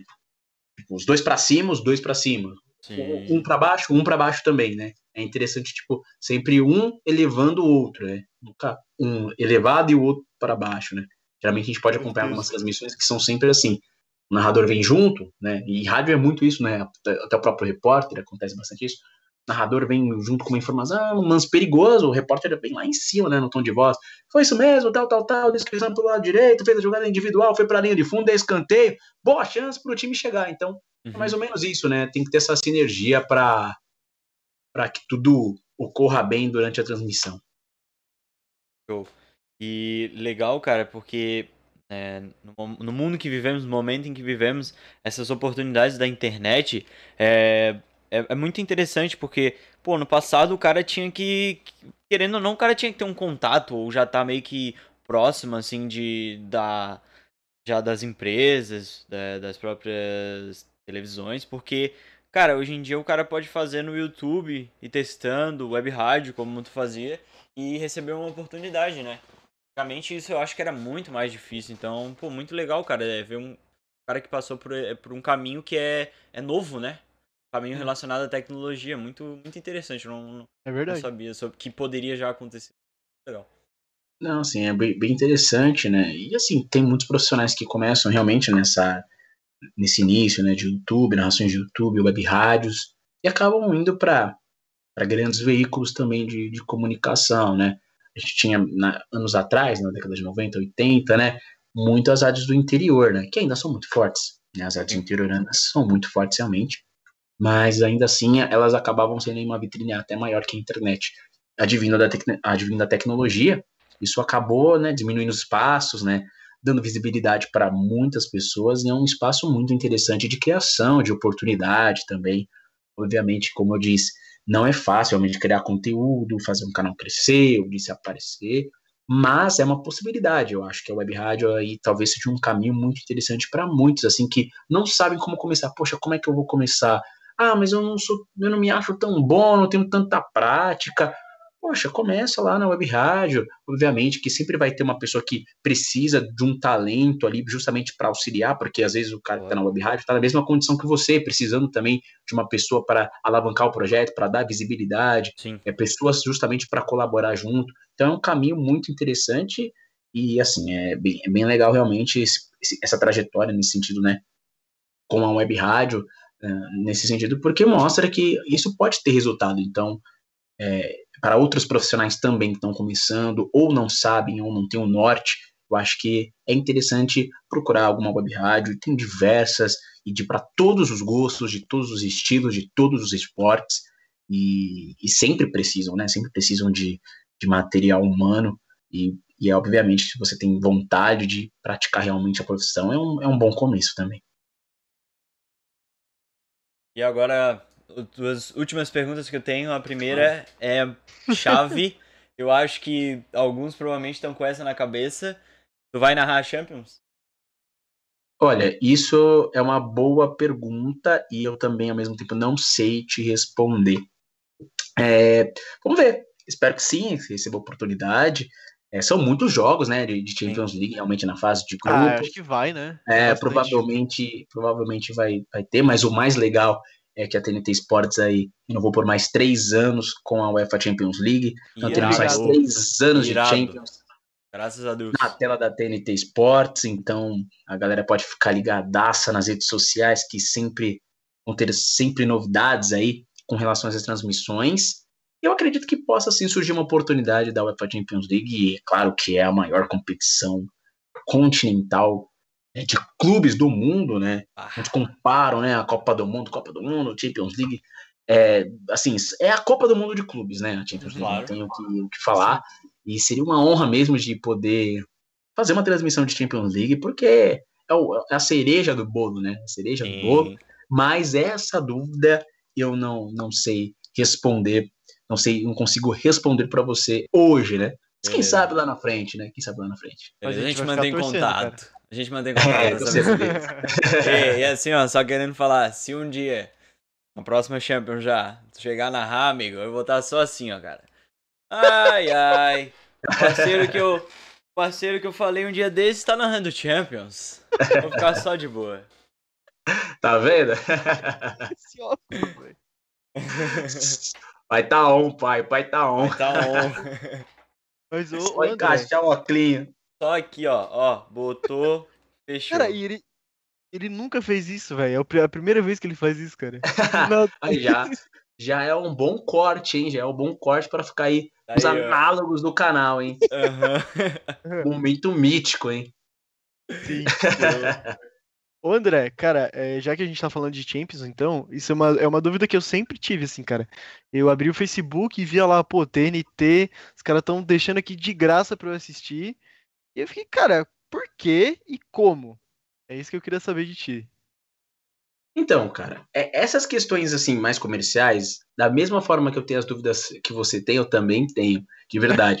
o que eu mais é sério, realmente eu não tenho é, essa, essas informações porque é mais por parte do marketing comercial, e aí a gente fica até um pouquinho mais afastado. Ainda mais eu, que, por exemplo, acabei de chegar recentemente, né? Então, o conhecimento que vocês têm, assim, nesse sentido de Facebook, né, é o que acabou saindo, né, em outros veículos e na época, né, que ocorreu, é, realmente, né, os direitos de transmissões foram divididas, né, com, com a TNT Sports, aí tinha uma cota do Facebook para passar no Facebook Watch, né, então é isso que acontecia realmente, né, e até o próprio Facebook aca acabou comprando alguns direitos de transmissões de outras competições, né, a gente pode até, recentemente teve, tá tendo, né, os jogos da, da, da Comembol Libertadores, por exemplo, é, no, no Facebook, então na verdade foi o próprio Facebook que também, para alavancar né, a plataforma do, do, Facebook Watch, né, que é aquele portal só para vídeos, né, acabou também utilizando uma ferramenta e tal, uma parceria. Então, eu sei, eu sei, por exemplo, tudo que vocês também sabem, assim, não sei nada além, uma coisa mais a fundo realmente, porque uhum. eu não, não tenho acesso, também não posso falar porque não é da minha alçada nesse sentido, porque não é da minha área de marketing. Claro. Mas o que eu, eu, que eu soube, né, a gente pôde acompanhar até na temporada passada, que foi o Facebook Watch, então acontece de, disso mesmo, né? Os direitos de transmissões nesse sentido, agora, ainda mais nesses últimos anos, pandemia, de tipo, três anos, de quatro, ou quatro anos para cá, mudou bastante, né? Então, às vezes, alguns jogos que. Alguns campeonatos que eram de tal rede de televisão foi, foram para outras, e de outras uhum. foram para outras. Uhum. Então, essa migração de, de, de formas de assistir futebol, de formas de assistir outros tipos de esportes, né? ou de plataformas que podem surgir ficam cada vez mais amplas, né? Porque vão surgindo campeonatos, vão surgindo divisões, vão dividindo a forma também de negociar os direitos de transmissão. Então vai mudar bastante e como já mudou, né? Ainda mais nesse ano a gente pode observar, claro. tá fatiado tudo assim nesse sentido. Então eu sei assim o que vocês também sabem e nada além disso, de verdade. Tranquilo. Cara, e o. Já puxando assim esse gancho, né? Que na verdade o, o Igor já falou antes. Eu acho muito incrível que a TNT, a TNT faça isso. Tipo, de, cara, às vezes dá a oportunidade para uma pessoa que teria que ter uma televisão fechada de assistir isso. Tá tornando o futebol ainda mais democrático do que ele já é. E também de dar oportunidade a pessoas como tu, cara, que veio da web rádio, que veio desse ramo que não é o, o o caminho que todo mundo segue, não é o caminho tradicional. Eu acho isso muito massa, cara, e é por isso que eu gosto tanto da TNT e também pela, pela parte da liberdade, assim, de do narrador, dele poder falar, dele poder ser, ser o que ele é. E é por isso que eu admiro, cara, essa a emissora, eu acho muito foda. Nossa, isso aí é muito legal, né? Esse DNA da TNT Sports, né? E agora tá com esse novo slogan, né? Paixão sem limites. E é isso, né? É, não, não há limite para você é, fazer o que você desempenha de melhor, né? Acho que o incentivo, e todos podem observar em cada transmissão da TNT Sports, é muito livre, justamente, para poder trazer o ambiente né, para o torcedor que está acompanhando uma maneira muito individual e particular de quem está fazendo a transmissão, né? A gente pode observar muito assim, mas a, a, gente percebe que as transmissões da TNT Sports é com muita energia, com, com muito vigor, com muita vontade e, e justamente com, com, vamos dizer assim, né, com tesão nesse sentido de poder passar para quem está assistindo uma, uma experiência, né? uma experiência de futebol agradável, uma experiência de um clima agradável para colocar você dentro do jogo nesse sentido. Então é, é, muito legal realmente, né? E essa liberdade que todos têm, isso é demais também, da mesma forma que vocês acompanham, vocês têm essa sensação. Eu entrando agora também eu pude perceber nesse sentido de justamente de deixar livre para potencializar, né, cada, cada habilidade que cada um tem, de poder melhorar, de poder criar, de poder chegar e você ser você, né? Não sem, claro, que obviamente que tem um, a gente vai ser podado, você não vai precisar falar claro, qualquer né? coisa na transmissão, não falar qualquer besteira, sim, mas sim. Mas assim, é o mínimo, assim, né? O que tem que fazer realmente, cara, seja você, faça a sua transmissão da forma como você acredita, né? Seja você, imprima seu ritmo, seu tom de voz, a forma como você fala, o seu conteúdo. Isso dá uma liberdade muito legal e é bom, e, e é legal ouvir vocês também, né, que acompanham, que gostam das transmissões e, e seguem né, a página, enfim, todo o conteúdo da TNT Esportes, terem essa percepção, né?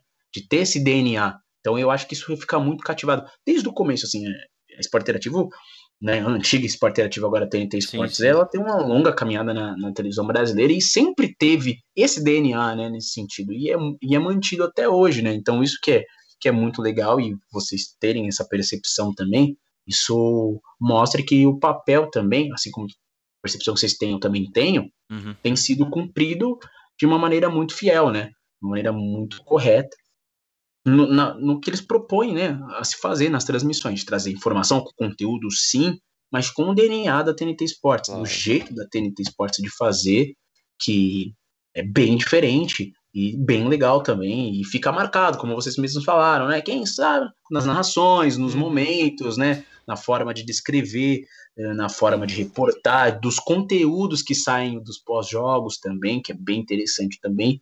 Então é um, assim, uma, um, é um produto que eles eles valorizam bastante e quando, e quando, né, eu acho que quando vocês têm a percepção, quando a gente público, eu digo, né, quando a gente em público tem essa percepção, eu acho que a missão é cumprida, né, eu acho que o papel fundamental ele é cumprido, né. Exatamente. Eu queria te perguntar se tu já tá conseguindo, vocês fazem no estúdio ou tem feito em casa a narração? Então, é na verdade, por enquanto, devido a essa questão da, da, da pandemia, uhum. né, é, tem tido alguns, algumas transmissões, elas são no estúdio, né? E algumas transmissões são feitas é, home office, né? Sim. Depende muito da, do tamanho da produção, da transmissão, né? De, de fazer essa relação. Mas está misto, né? Vocês podem até acompanhar Sim. durante as redes sociais, as transmissões. A gente vê um, um pouco pessoal é, no estúdio, outro pessoal é, em casa, né? Uhum. Fazendo, participando das transmissões, justamente para evitar a questão é, de contaminação da Covid-19, claro, para reduzir claro. ao máximo né, o número da equipe. Então tá misto, né? Tá misto, dependendo do tamanho do evento, realmente é estúdio, né? E tem algumas as transmissões que, por exemplo, de arquibancada TNT Sports, que são feitas home office, né?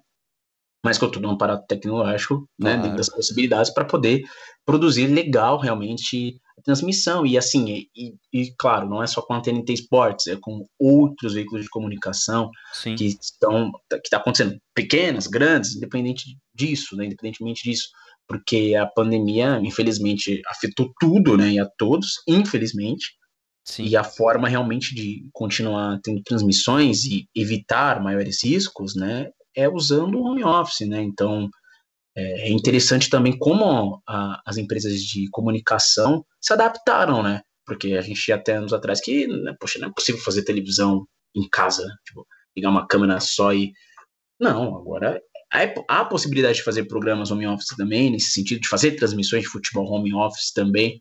Então isso é bem interessante e muda um pouco né, do, do, do panorama para quem sabe no futuro é, né, ficar uma coisa um pouco mais flexível, né? Nunca se sabe né, o, dia, o dia do amanhã. Né? Não sei como é que isso vai impactar no mercado de transmissão, no mercado televisivo. Obviamente que eu acho que quando tudo voltar, não voltar ao normal, obviamente que nada vai ser normal depois dessa sim, pandemia. Sim, né? Mas assim, quando voltar no sentido de a gente puder ir aos locais, né? É, de, com maior frequência, com todos vacinados, enfim, eu acredito que o ritmo ele vai, né, vai sendo aos poucos, né, voltando ao ritmo dos estúdios e tal, mas eu acredito ainda que ainda haverá algumas participações em casa, home office e tal. Eu acho que talvez isso veio para ficar. Como é que é o nome correto? É tipo é em loco e office, office? É isso mesmo, é em loco, né? Em loco. É, em loco é e no estádio local. daí é tipo. É, quando você tá no estádio, você tá fazendo uma transmissão em loco, né? Em loco. Então, geralmente, quando você faz o monitor da televisão, estúdio, né? Só é, transmissão em tubo, né? Ou off-tube, como eles falam, né? Porque Entendi. você não tem. É, só, só tem você no estúdio, né? Realmente, Sim. né? Então, não tem acústica nem nada. Aí em loco é como, sei lá, o vivaço e pega pra capar tá comendo, tem é, torcedor gritando e tudo acontecendo ao mesmo tempo. Da hora. Deve é, ser uma eu, loucura, né, cara? Ah, é, é.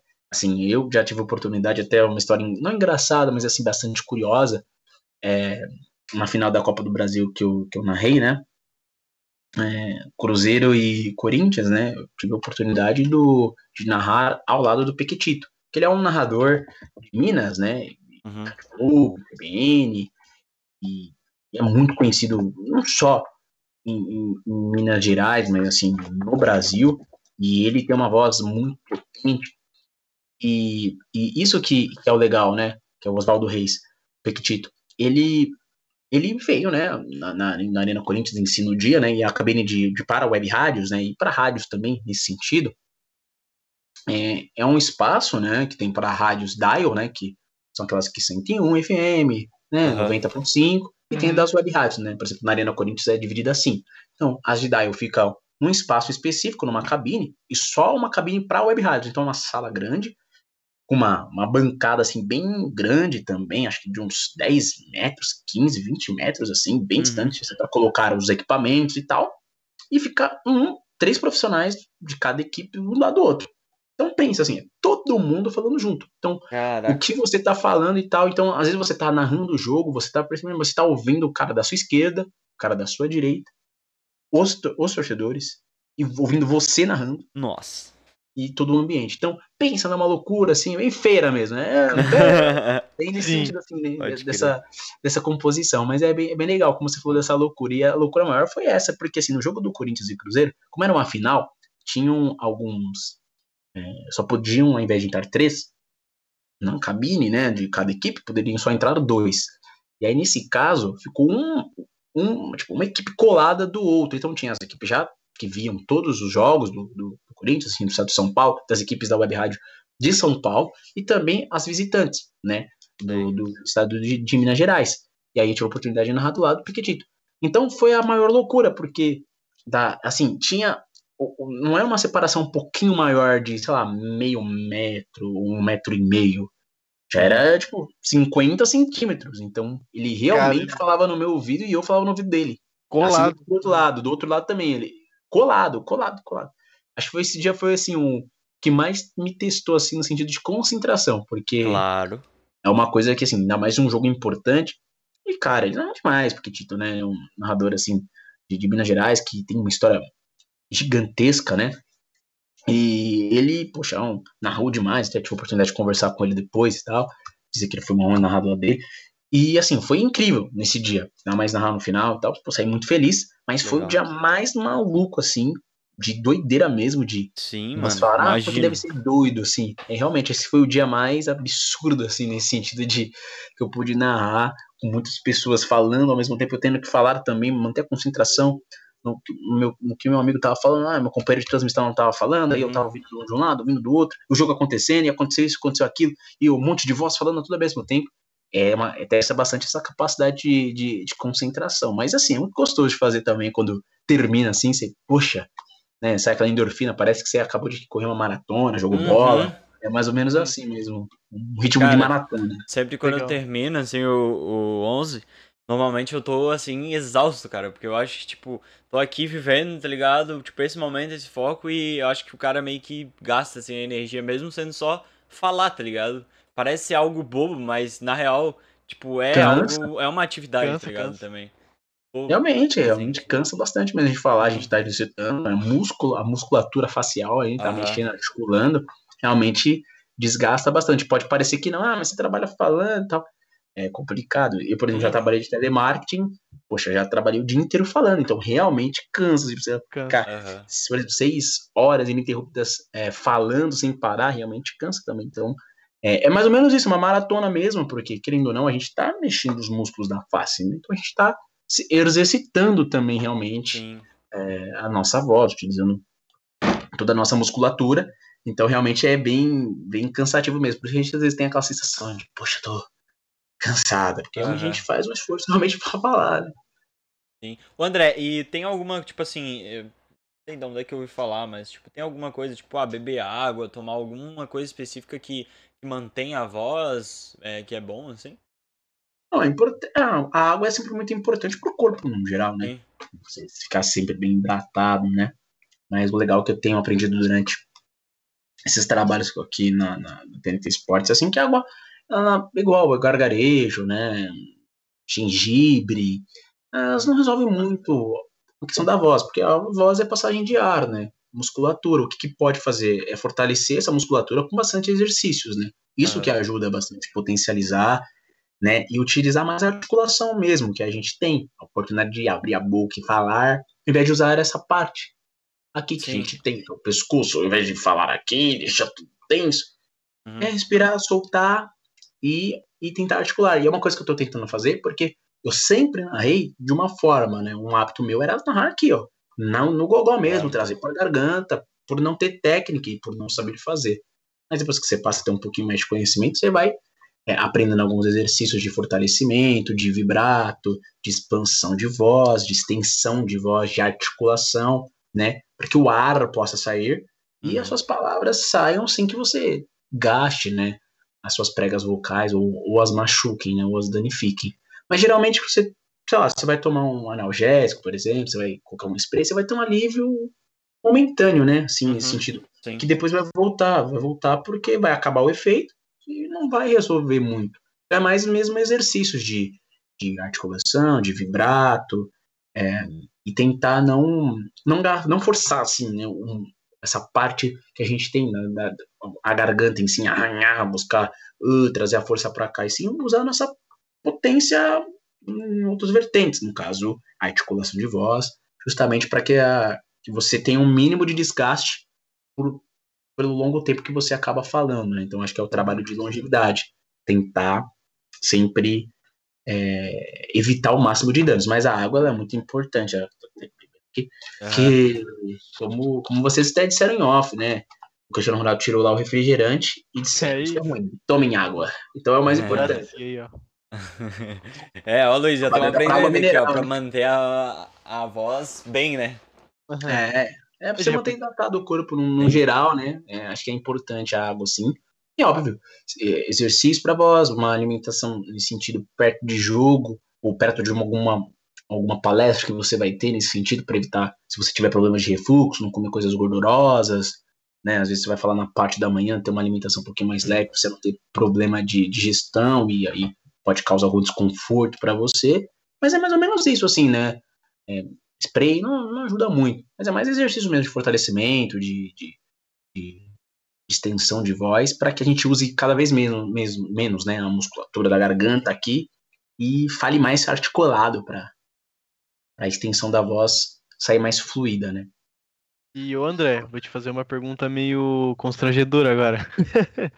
Como é que Vamos funciona pra, pra ir no banheiro durante a transmissão, cara? Porque a Luciana falou pra gente que quando ela foi fazer as Olimpíadas lá, ela ficava nove horas fazendo transmissão direto e ela cronometrava o, a, a, ida dela ao banheiro. Ela falou que dava 1 minuto e 35, cara. E pra ti, como é que, Caraca. como é que faz? Não, ela é uma heroína, porque um minuto e meio, muito rápido, muito fast. Rápido, né, mano? Realmente. Ficou de cara também, velho. Caraca, é impressionante. Eu nunca tive ainda essa experiência, né, de, fazer, por exemplo, nove horas de transmissões ininterruptas como ela fez. Mas às vezes dá aquele aperto, né, durante a transmissão, assim. Então sempre tem algum tempinho, e às vezes é o intervalo do jogo, né, às vezes tem alguma, algum material, e é isso mesmo, um minuto e meio, dois minutos de pausa. Sempre tento usar, né, antes de ir para transmissão para evitar que durante o primeiro tempo tem algum tipo de problema uhum. é, para parar no meio do jogo, né? Porque assim, não tem como ficar com a bexiga cheia e né, tendo que narrar, porque senão você solta a bexiga, você vai junto. Mas, enfim, é, tentar justamente é, equilibrar mesmo, dosar essa, esse tempo, né? Mas assim, quando tem um tempinho assim no intervalo, geralmente dos jogos, eu costumo é, utilizar. Agora, eu da, no caso você citaram da Luciana, meu, incrível, porque assim, nove horas realmente de transmissão, que ela cronometrar um minuto e meio, utilizar, é realmente uma maratona, é tipo um pit stop, né? De Fórmula claro, 1, é, bem isso, mano. Faz o pit stop e volta, né?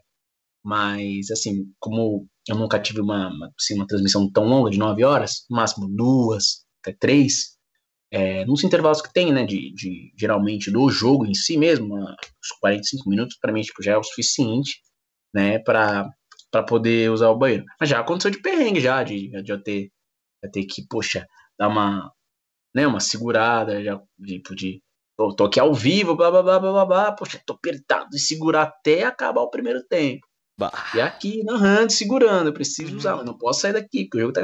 Final do primeiro tempo, tal, tal, tal, entrega pro, pro parceiro de transmissão. É, vou dar um pulo no banheiro, já volto aí. Beleza. Aham. Aí vai, já volta, ufa, volta renovada e depois continua, assim. Mas é basicamente isso, assim, quando tem um tempinho, não importa qual for, aí tem que aproveitar ao Sim, máximo, sim. porque é a única, talvez, oportunidade que você tenha de se aliviar nesse sentido. É, outra coisa que a gente tem que fazer é perguntar pros jogadores também, né, Luiz? Quando tiver oportunidade. É Também verdade. deve ser uma situação difícil, né, cara? Que complicado, né? Aham. É complicado mesmo, né? Pensar num jogador que às vezes tá apertado durante o jogo. Já aconteceu alguns casos, né? De ter que parar, pedir substituição, precisar do banheiro e tal. Aham. Mas é realmente interessante mesmo, né? Durante a partida já pensou como é que é? Pô, se eu tô jogando, eu vontade de ir no banheiro, como é que faz? Não mais pro cara que tá correndo, né? Bastante, tem que correr pra lá, pra cá, é difícil. É pior É, ainda, né? Ô, A gente- com certeza. A gente que tá paradinho, mas é fácil de segurar, eles estão sempre se mexendo. Não tem como, né? Não tem como, mais difícil ainda. É isso aí. Mano, então fechou aqui as minhas dúvidas, certo? Vamos só nossa pausinha então. Acho que a gente vai pra nossa pausa, são 5 minutos no máximo, e aí a gente volta com as perguntas e aí a gente finaliza, beleza, André? Show de bola. Pra poder alavancar ainda mais esse projeto muito legal e, Claro. ó, e obviamente que vocês possam alcançar o que vocês pretendem aí na vida de vocês. Uhum. Então, pessoal, voltamos aqui do intervalo, né? E começando então com uma pergunta do próprio, próprio YouTube, do Brendo Ventura. Ele falou: Boa noite a todos. André, faço narrações em web rádio. Como preparar um bom material para estar divulgando, para conseguir algo remunerado? A TNT procurou você ou você mandou um material para eles? Essa parte final é porque provavelmente ele deve ter feito antes, né, e tal. É, ele fez a pergunta antes. É, então, mas é, aproveitando para retomar, já posso falar Claro, sobre. claro. Então, é, abração pelo pro, pro nosso glorioso e querido Brendo Ventura. Às vezes já converso, já conversei com ele algumas vezes no Instagram. Ele sempre pede dicas e a gente bate um papo. Obrigado por ele estar me acompanhando. Forte abraço para você, Brendo. Então, é, como ele, como ele já, já faz, né? Ele já faz narrações de web rádio, como até tinha dito durante a transmissão aqui com a gente, né? Durante esse papo, essa conversa que a gente está tendo aqui. É bem legal. Ele justamente para ele criar um portfólio, para ele ter os- ele, ele ter esse projeto, né, também nessa carreira. E assim, para ele preparar um bom material para ele divulgar, acho que ele poderia, por exemplo, fazer o que vocês fizeram, criar um canal no YouTube. Algo que, por exemplo, eu fiz, mas eu não investi. Mas eu acho que é uma ferramenta muito legal. Ele pegar o conteúdo dele, colocar no YouTube, porque aí, é, justamente, ele vai ter o material editado, ou não, o material bruto, a oportunidade de justamente mostrar o trabalho dele para outras pessoas, né? Para outras outros veículos de comunicação, é, outros, outras pessoas interessadas em participar do projeto, não necessariamente dele ir para uma outra é, outro veículo de comunicação, mas se ele quiser ser independente, ainda assim apostar no próprio projeto, ele conseguir realmente é, a oportunidade de ter maiores investidores, de até conseguir, um, até conseguir um patrocínio realmente, né, para ter no trabalho dele. Eu acredito que fazer um canal no YouTube é interessante, Sim. criar, é, continuar, né, criando conteúdo para as redes sociais, no Facebook, Instagram, realmente, e também criar um blog, um site, realmente, né, para portfólio, para colocar as informações principais, para conseguir jogar esse conteúdo que ele faz bruto de uma maneira mais cortadinha e direcionada para o que ele quer, por exemplo, ele quer um conteúdo de narrador, então ele faz um blog voltado para narração, com todos os cortes de narrações, de gols ou de transmissões completas, justamente para ele ter esse material. Como eu falei sobre a questão da, da TNT, surgiu essa oportunidade, né, de um contato. Eu acabei fazendo esses testes, né, e aí o material que eu tive justamente para divulgar foi minhas próprias redes sociais, de materiais tanto é, de transmissões que eu fiz é, com links, né, de transmissões que eu já fiz de maneira na íntegra, né, nos veículos que eu tive a oportunidade de passar nesse, nesse período de três anos, e também as minhas redes sociais. Eu usei meu Instagram como uma ferramenta de portfólio. Então, quem fosse as minhas redes sociais, por exemplo, no meu Instagram, especificamente, é, eles iriam ver 90% de publicação do meu trabalho, assim, do que eu faço de narração, do que eu gostaria já de direcionar nesse sentido. Então não tinha muito que, o, que, o que eu pudesse fazer nesse sentido, a não ser apostar numa mídia social específica ou até criar mesmo uma página no Facebook e colocar esse material lá no Instagram, realmente, no Facebook, justamente para ser meu material de entrada. Então, eu criar, criar um conteúdo específico para o que você quer, eu acho que é o mais importante. Obviamente você pode abrir um leque, mas se você quer ser, por exemplo, narrador, eu acho que é interessante você delimitar isso para um conteúdo que você possa criar, né, dentro do, de uma rede social específica, quer que seja YouTube, Facebook, enfim, YouTube, e apostar nesse sentido. E depois também, é, e você tiver condições e souber lidar com isso, ou até pode procurar um profissional de fazer um site portfólio, né, para você abrir, colocar suas informações pessoais, as suas experiências, para você também ter um link onde o próprio profissional, um, um gestor, possa observar essa, esse seu conteúdo, né? Nessa página em específico e poder observar tudo que você fez, né? Então acho que é o coletar o máximo de informação sobre você e nada melhor do que você mesmo para saber sobre si mesmo, né? Então eu acho que é bem interessante é, apostar nessas ferramentas que nós temos, que é, que é o YouTube, é o Facebook, não tem muito assim segredo nesse sentido. Eu acho que o, que eu fiz foi isso, né? Pegar o, o, que eu já tinha e todo o material que eu poderia fazer, sem medo de ser feliz, sem medo de julgamento, sem medo de nada, e colocar lá no meu, no meu Instagram, no meu perfil pessoal. Então, se você quer, quer, quer goste ou não, não goste do conteúdo, sei lá, ver minha página, não precisa seguir, enfim, tem uma opinião divergente, enfim, mas era aquilo que eu pensei, poxa, vou pegar meu Instagram, vou usar ele de forma assim profissional, vou colocar um nome, por exemplo, para um perfil profissional, vou colocar posts mais relacionados ao que eu faço, menos pessoal, né? Então, cada um tem uma forma, né, de, de uma receita para chegar até lá. Eu acho que é, as ferramentas estão aí, né? Acho que cada um meio que delimitar o que se sente mais agradável em trabalhar. Por exemplo, Instagram, tem gente que prefere, tem gente que prefere o YouTube, tem gente que não prefere nenhum dos dois, prefere o Facebook. Então, você utilizar uma ferramenta que você acha que você vai ter maior engajamento, onde você vai ter um maior alcance, e eu vi isso no Instagram, né, de poder divulgar meu trabalho, né, e até que chegasse nas pessoas e, e também para que eu pudesse mostrar para as pessoas que meu trabalho estava sendo feito, né? Então, acho que talvez seja isso, né? Um, um pouco do, do que eu fiz. Então, é essa experiência que eu poderia passar para você que está tá me assistindo e me ouvindo aí do outro lado.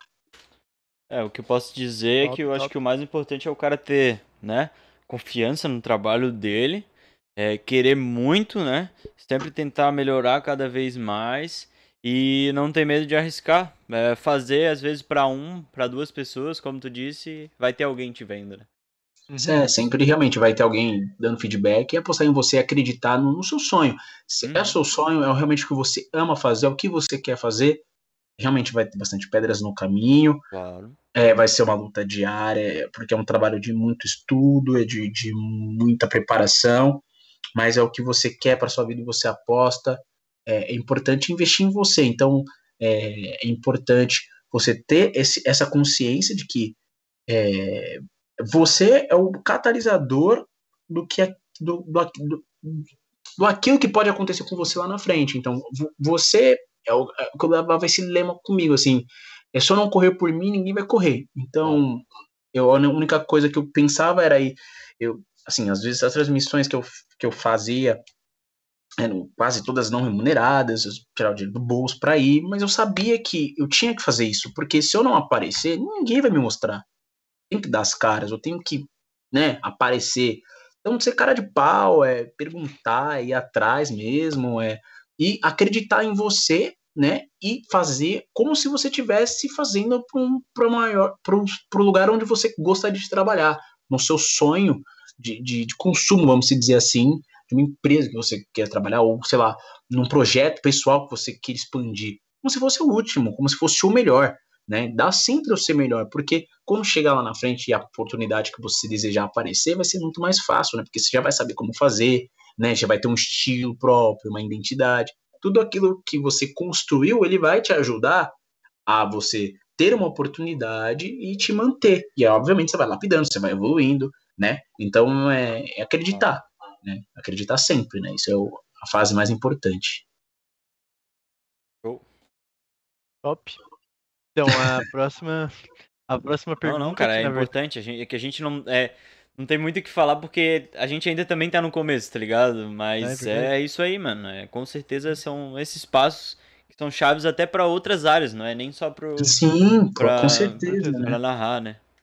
É, tipo, a gente leva para um pouco, pouco de tudo, né? E da mesma forma, né? Como vocês falam assim, ah, eu tô, é, como vocês falaram, eu tô começando, assim, nem muito pouco tempo eu tava também começando. Então, Sim. é, quando eu é, participo, assim, também de entrevistas, eu fico, é, é, assim, até, eu gosto até, de, às vezes acontece nessa distância, ah, você tá na TNT Sports, eu tô aqui, mas não, a gente tá próximo, assim, tipo, é, nesse sentido de saber dos perrengues, de como começar um projeto, de estar tá Uhum. começando, a ansiedade, é, a insegurança, mas assim, o importante é como eu acabei de falar, e justamente vocês têm nesse sentido, e como vocês têm falado, vocês têm recebido feedbacks positivos do projeto de vocês, é acreditar no que vocês fazem, acreditar que isso vai dar certo. E com certeza, sempre tem alguém nos vendo, apoiando, e onde a gente menos espera pode acontecer. Então a gente tem que estar em tal que preparado, né? Sim. Pelo menos, obviamente, a gente não vai estar 100% pronto, beleza. Se a gente tiver 50, 60%, já vai ser muita coisa, né? Então é im- importante realmente levar a sério, é, continuar investindo em vocês. Eu sei que cada um tem uma co- condição, como até Claro. falei durante a entrevista, uma condição X, ter um equipamento, não ter equipamento, mas é a essência. Eu acho que o mais importante é você ter a sua essência mantida e acreditar no que você pode chegar e vislumbrar onde você quer chegar, né? Parece ser aquelas é, palavras, palestras motivacionais, mas parece, parece, Mas mas, é muito realmente é muito É disso, que porque faz sentido, né? É isso. faz sentido e assim, comigo foi nesse sentido, tipo, eu, é- é- eu não sabia onde eu ia chegar. Eu só, eu só fui, eu, obviamente eu queria ter uma pretensão de chegar em tal lugar, obviamente, mas os passos eu não sabia, como iria acontecer, eu não sabia como é que ia ser, e as coisas acabaram acontecendo naturalmente, e quando surgiu a oportunidade que, assim, eu não esperava nesse sentido, eu poderia ter muito bem falado, ou tentado, tipo, não, não quero, não tô preparado, não vou, por mais com toda a insegurança que eu tenha, das adversidades, as dificuldades, eu acabei encarando o desafio.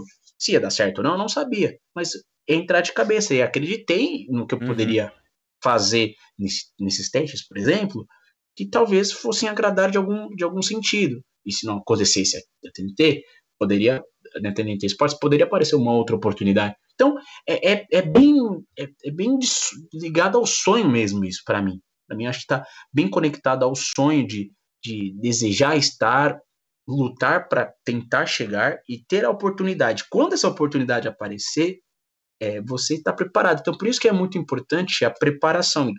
E pode parecer, ah, ah, cada live que eu faço é, pô, é muitas lives que eu faço, poxa, não sei o quê. Mas tudo é uma experiência. Tudo é uma Uhum. experiência que você vai construindo a sua identidade e, a- obviamente, que a cada né, pedacinho, a cada live, a cada, a cada transmissão, por exemplo, a cada vídeo, vai montando um quebra-cabeça até você se moldar e virar uma peça inteira e você poder se vender, e você poder aparecer e quando você tiver essa oportunidade, você tá preparado para assumir uma responsabilidade, tipo, que você jamais imaginou, que é 10 vezes maior do que você esperava. Então, Sim. é, é basicamente isso. Irado, mano. Muito feliz. Também estou. Eu acho que muito do que tu falou serve pra gente também, cara. Com certeza.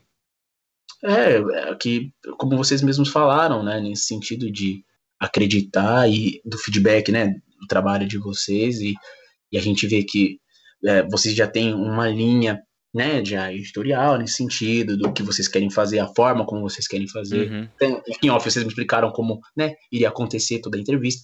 Então, é, é seguir no objetivo que vocês querem, né, e, e no DNA de vocês, na identidade de vocês, que com certeza vai explodir, vai aumentar o número de views, like, like, like, like, like, número de inscritos, até chegar nos objetivos que vocês almejam, né? E é isso também que eu desejo. Valeu. Com certeza. Então, aí a próxima pergunta, que na verdade não é nem, não é bem uma pergunta, né? É da famosa Dona Eliane, tá sempre com a gente aí, ela é mãe do Igor. Um salve aí Tamo pra aí, Dona mãe. Eliane, sempre manda um salve pra ela. Ela, Obrigado, ela mandou é, ela, ela comentou, né, na hora que a gente tava falando sobre os narradores dos, dos jogos de videogame, ela mandou assim, vendo os jogos dos filhos, eu achava muito engraçado esses narradores. E ela também mandou parabéns André Felipe e um debzinho.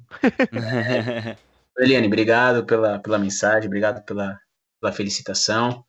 Parabéns também pelo seu filho. E como ela falou, né, sobre os jogos de futebol, né, das, das narrações, é realmente muito, é muito engraçado, né? E a gente, se for bem pra pensar assim, no desenvolvimento da tecnologia, às vezes eu até fico pensando, né, como a inteligência artificial ela é maluca, né?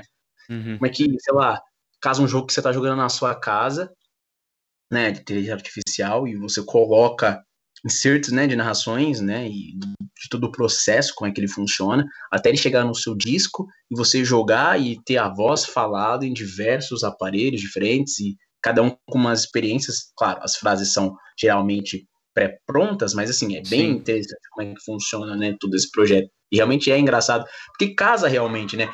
Já a gente tem toda a evolução, né, do, do videogame lá, desde do Nintendo, né, até é, Mega Drive, até chegar na era Sim. do PlayStation, Xbox, a evolução, né, porque no começo não tinha essa narração, por exemplo, em português, começar a surgir as narrações em português no pets do PlayStation 1, Sim, né? e as mano? narrações eram completamente robóticas e eram muito legais pra época. Aí você foi ver, a gente foi acompanhando depois as, as evoluções no PlayStation 2, aí veio um monte de, de narrações pirateadas, né?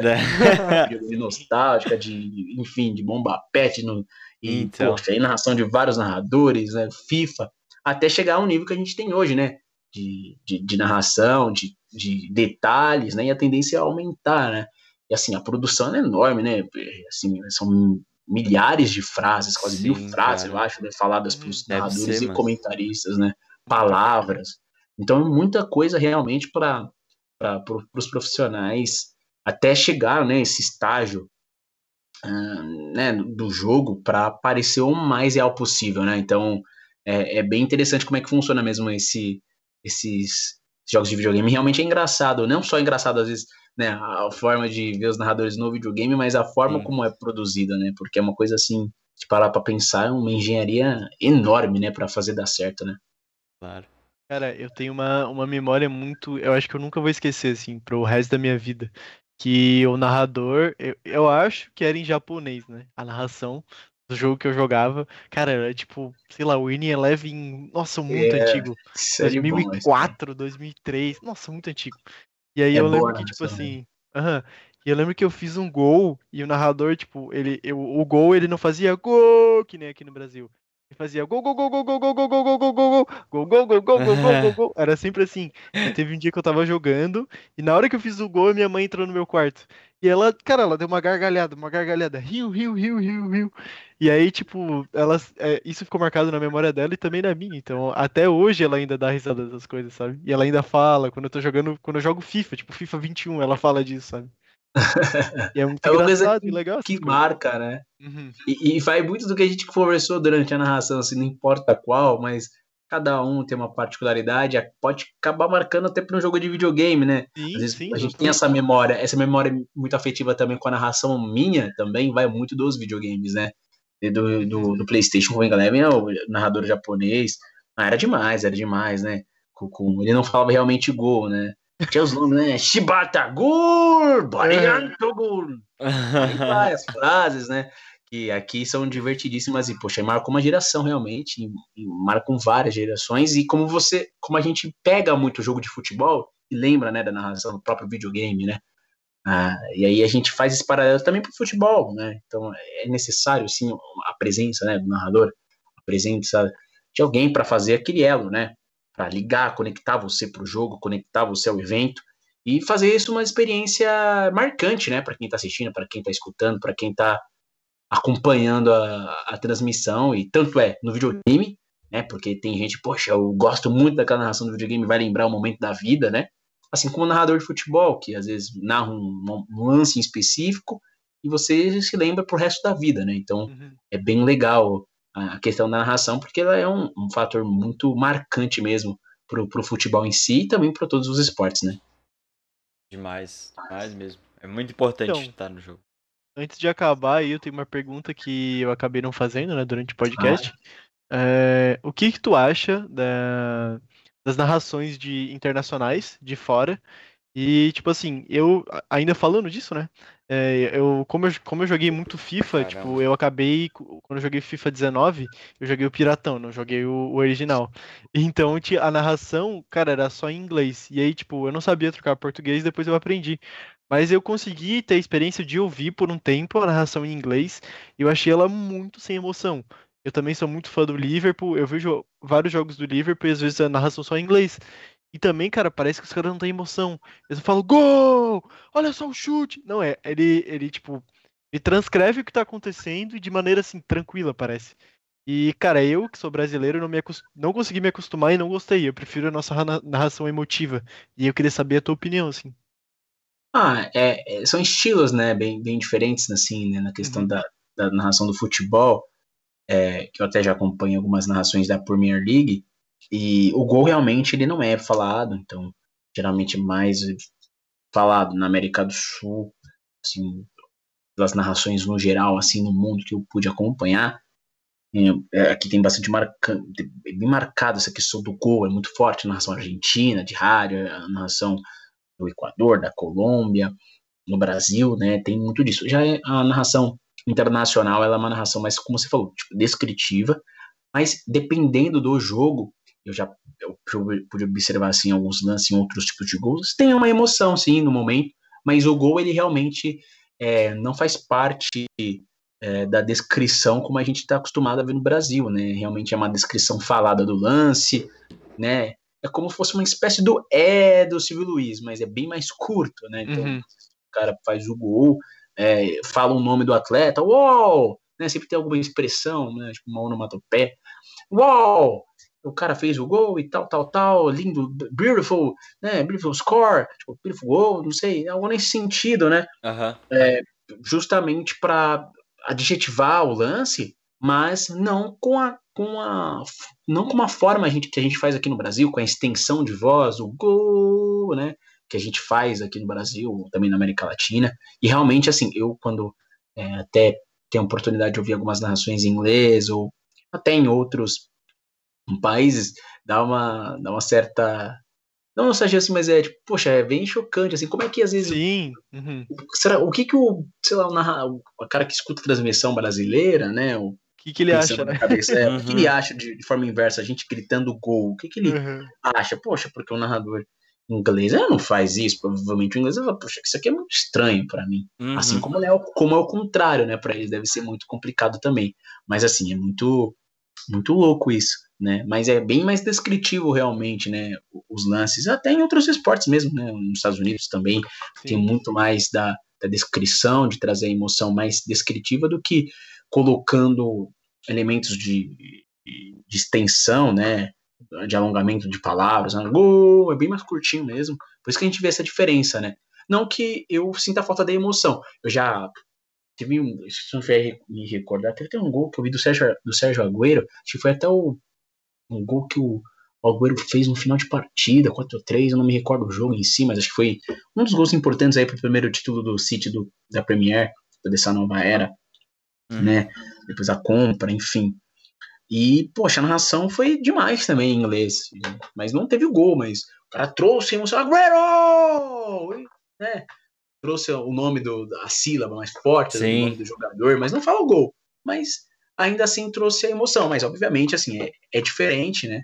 É diferente e depende muito também, realmente, da, da forma, né? Como a gente acompanha futebol e observa. Né? E cada um tem uma percepção diferente. Você teve a sua, por exemplo, de achar bastante diferente, não achar que tem tanta emoção. Agora, eu, por exemplo, já também vi muitas transmissões assim em inglês, por exemplo, né? até da Premier League, com bastante emoção sem falar gol, né? Então é mais a questão cultural mesmo, de como é feita a transmissão, como o público acaba recebendo também as transmissões de futebol. É, André, pode falar o que quiser, mas assim, ó, no Brasil a transmissão que mais vai chamar a atenção é a da TNT, batendo quase 5 milhões com o pessoal gritando. Então, na minha opinião, é essa que funciona e que chama a atenção do público, né? Hoje ele tá agindo. Chegou de bola. Hoje ele tá demais, hoje ele tá demais. ele tá polêmico hoje. Hoje ele tá polêmico, tá on. um fire. Soltou até o Oclean aí. Ah, uhum. o Oclean de novo então? Só mais uma vez? É, esse aí é o Jus polêmico já. Já ganhou o nome. e o Fallen é o Bad Fallen, esse aí é o Jutsu polêmico. Mano, e pra terminar então, eu só queria que, tipo, a gente trabalha, eu, o Luiz e o Igor, e eu queria que tu mandava um salve para ele, né? No caso, ele tem um apelido de Panda, então um salve pro Panda, só isso. Pô, salve para você, Panda. Um forte abraço aí. A galera tá muito bem, está muito bem acompanhada dessa duplinha aí do mal, senhor Igor e senhor Luiz. Forte abraço para você, Panda. Tamo junto. Beleza, então foi isso as nossas perguntas. É, a gente agradece muito, André, pelo teu tempo, foi bastante tempo até. E obrigado pela oportunidade, cara, de ter dado esse tempo aí pra gente conversar. Valeu mesmo. Eu que agradeço também o espaço, a oportunidade, também o convite, né? Porque por vocês quiser, por vocês terem é, me requisitado para uhum. ser ouvido por vocês e até pelo, público também. agradecer também o espaço. É, fala pra galera que tá indo acompanhando, deixar o like, né, se inscrever no canal. Falta pouco para chegar à meta, né? Isso meta de 100 inscritos, a primeira meta de muitas metas que virão. Sim. Desejar para vocês sucesso, né? Valeu. E agradecer também pela oportunidade, pelo convite. Gostei bastante do papo. Vou acompanhar mais vezes aí o trabalho de vocês. Oh, valeu. Obrigado, André. E a gente te espera uma, uma segunda vez aí, hein? Oh, com certeza. Vamos, vamos agendar assim pra gente bater um papo mais, mais pra frente, com certeza. Show. Então, Fechou. antes de acabar, a gente quer agradecer o público aí, agradecer a todo mundo e falar o próximo convidado, né? A gente tem um convidado que ele agora ele tá no Marítimo, que é do, de Portugal. É o Facundo Constantini, ele jogou também no São Paulo, fez a base, acho que aqui no São Paulo. E ele acabou de, faz pouco tempo, ir lá pro Marítimo, então vai ser uma experiência bem legal conversar com ele sobre isso, né? No sábado, às, é, dia 19 do 6, às 18 horas, certo? Valeu então, pessoal, e até a próxima. Falou. Valeu, gente. Até Forte mais. abraço a todos.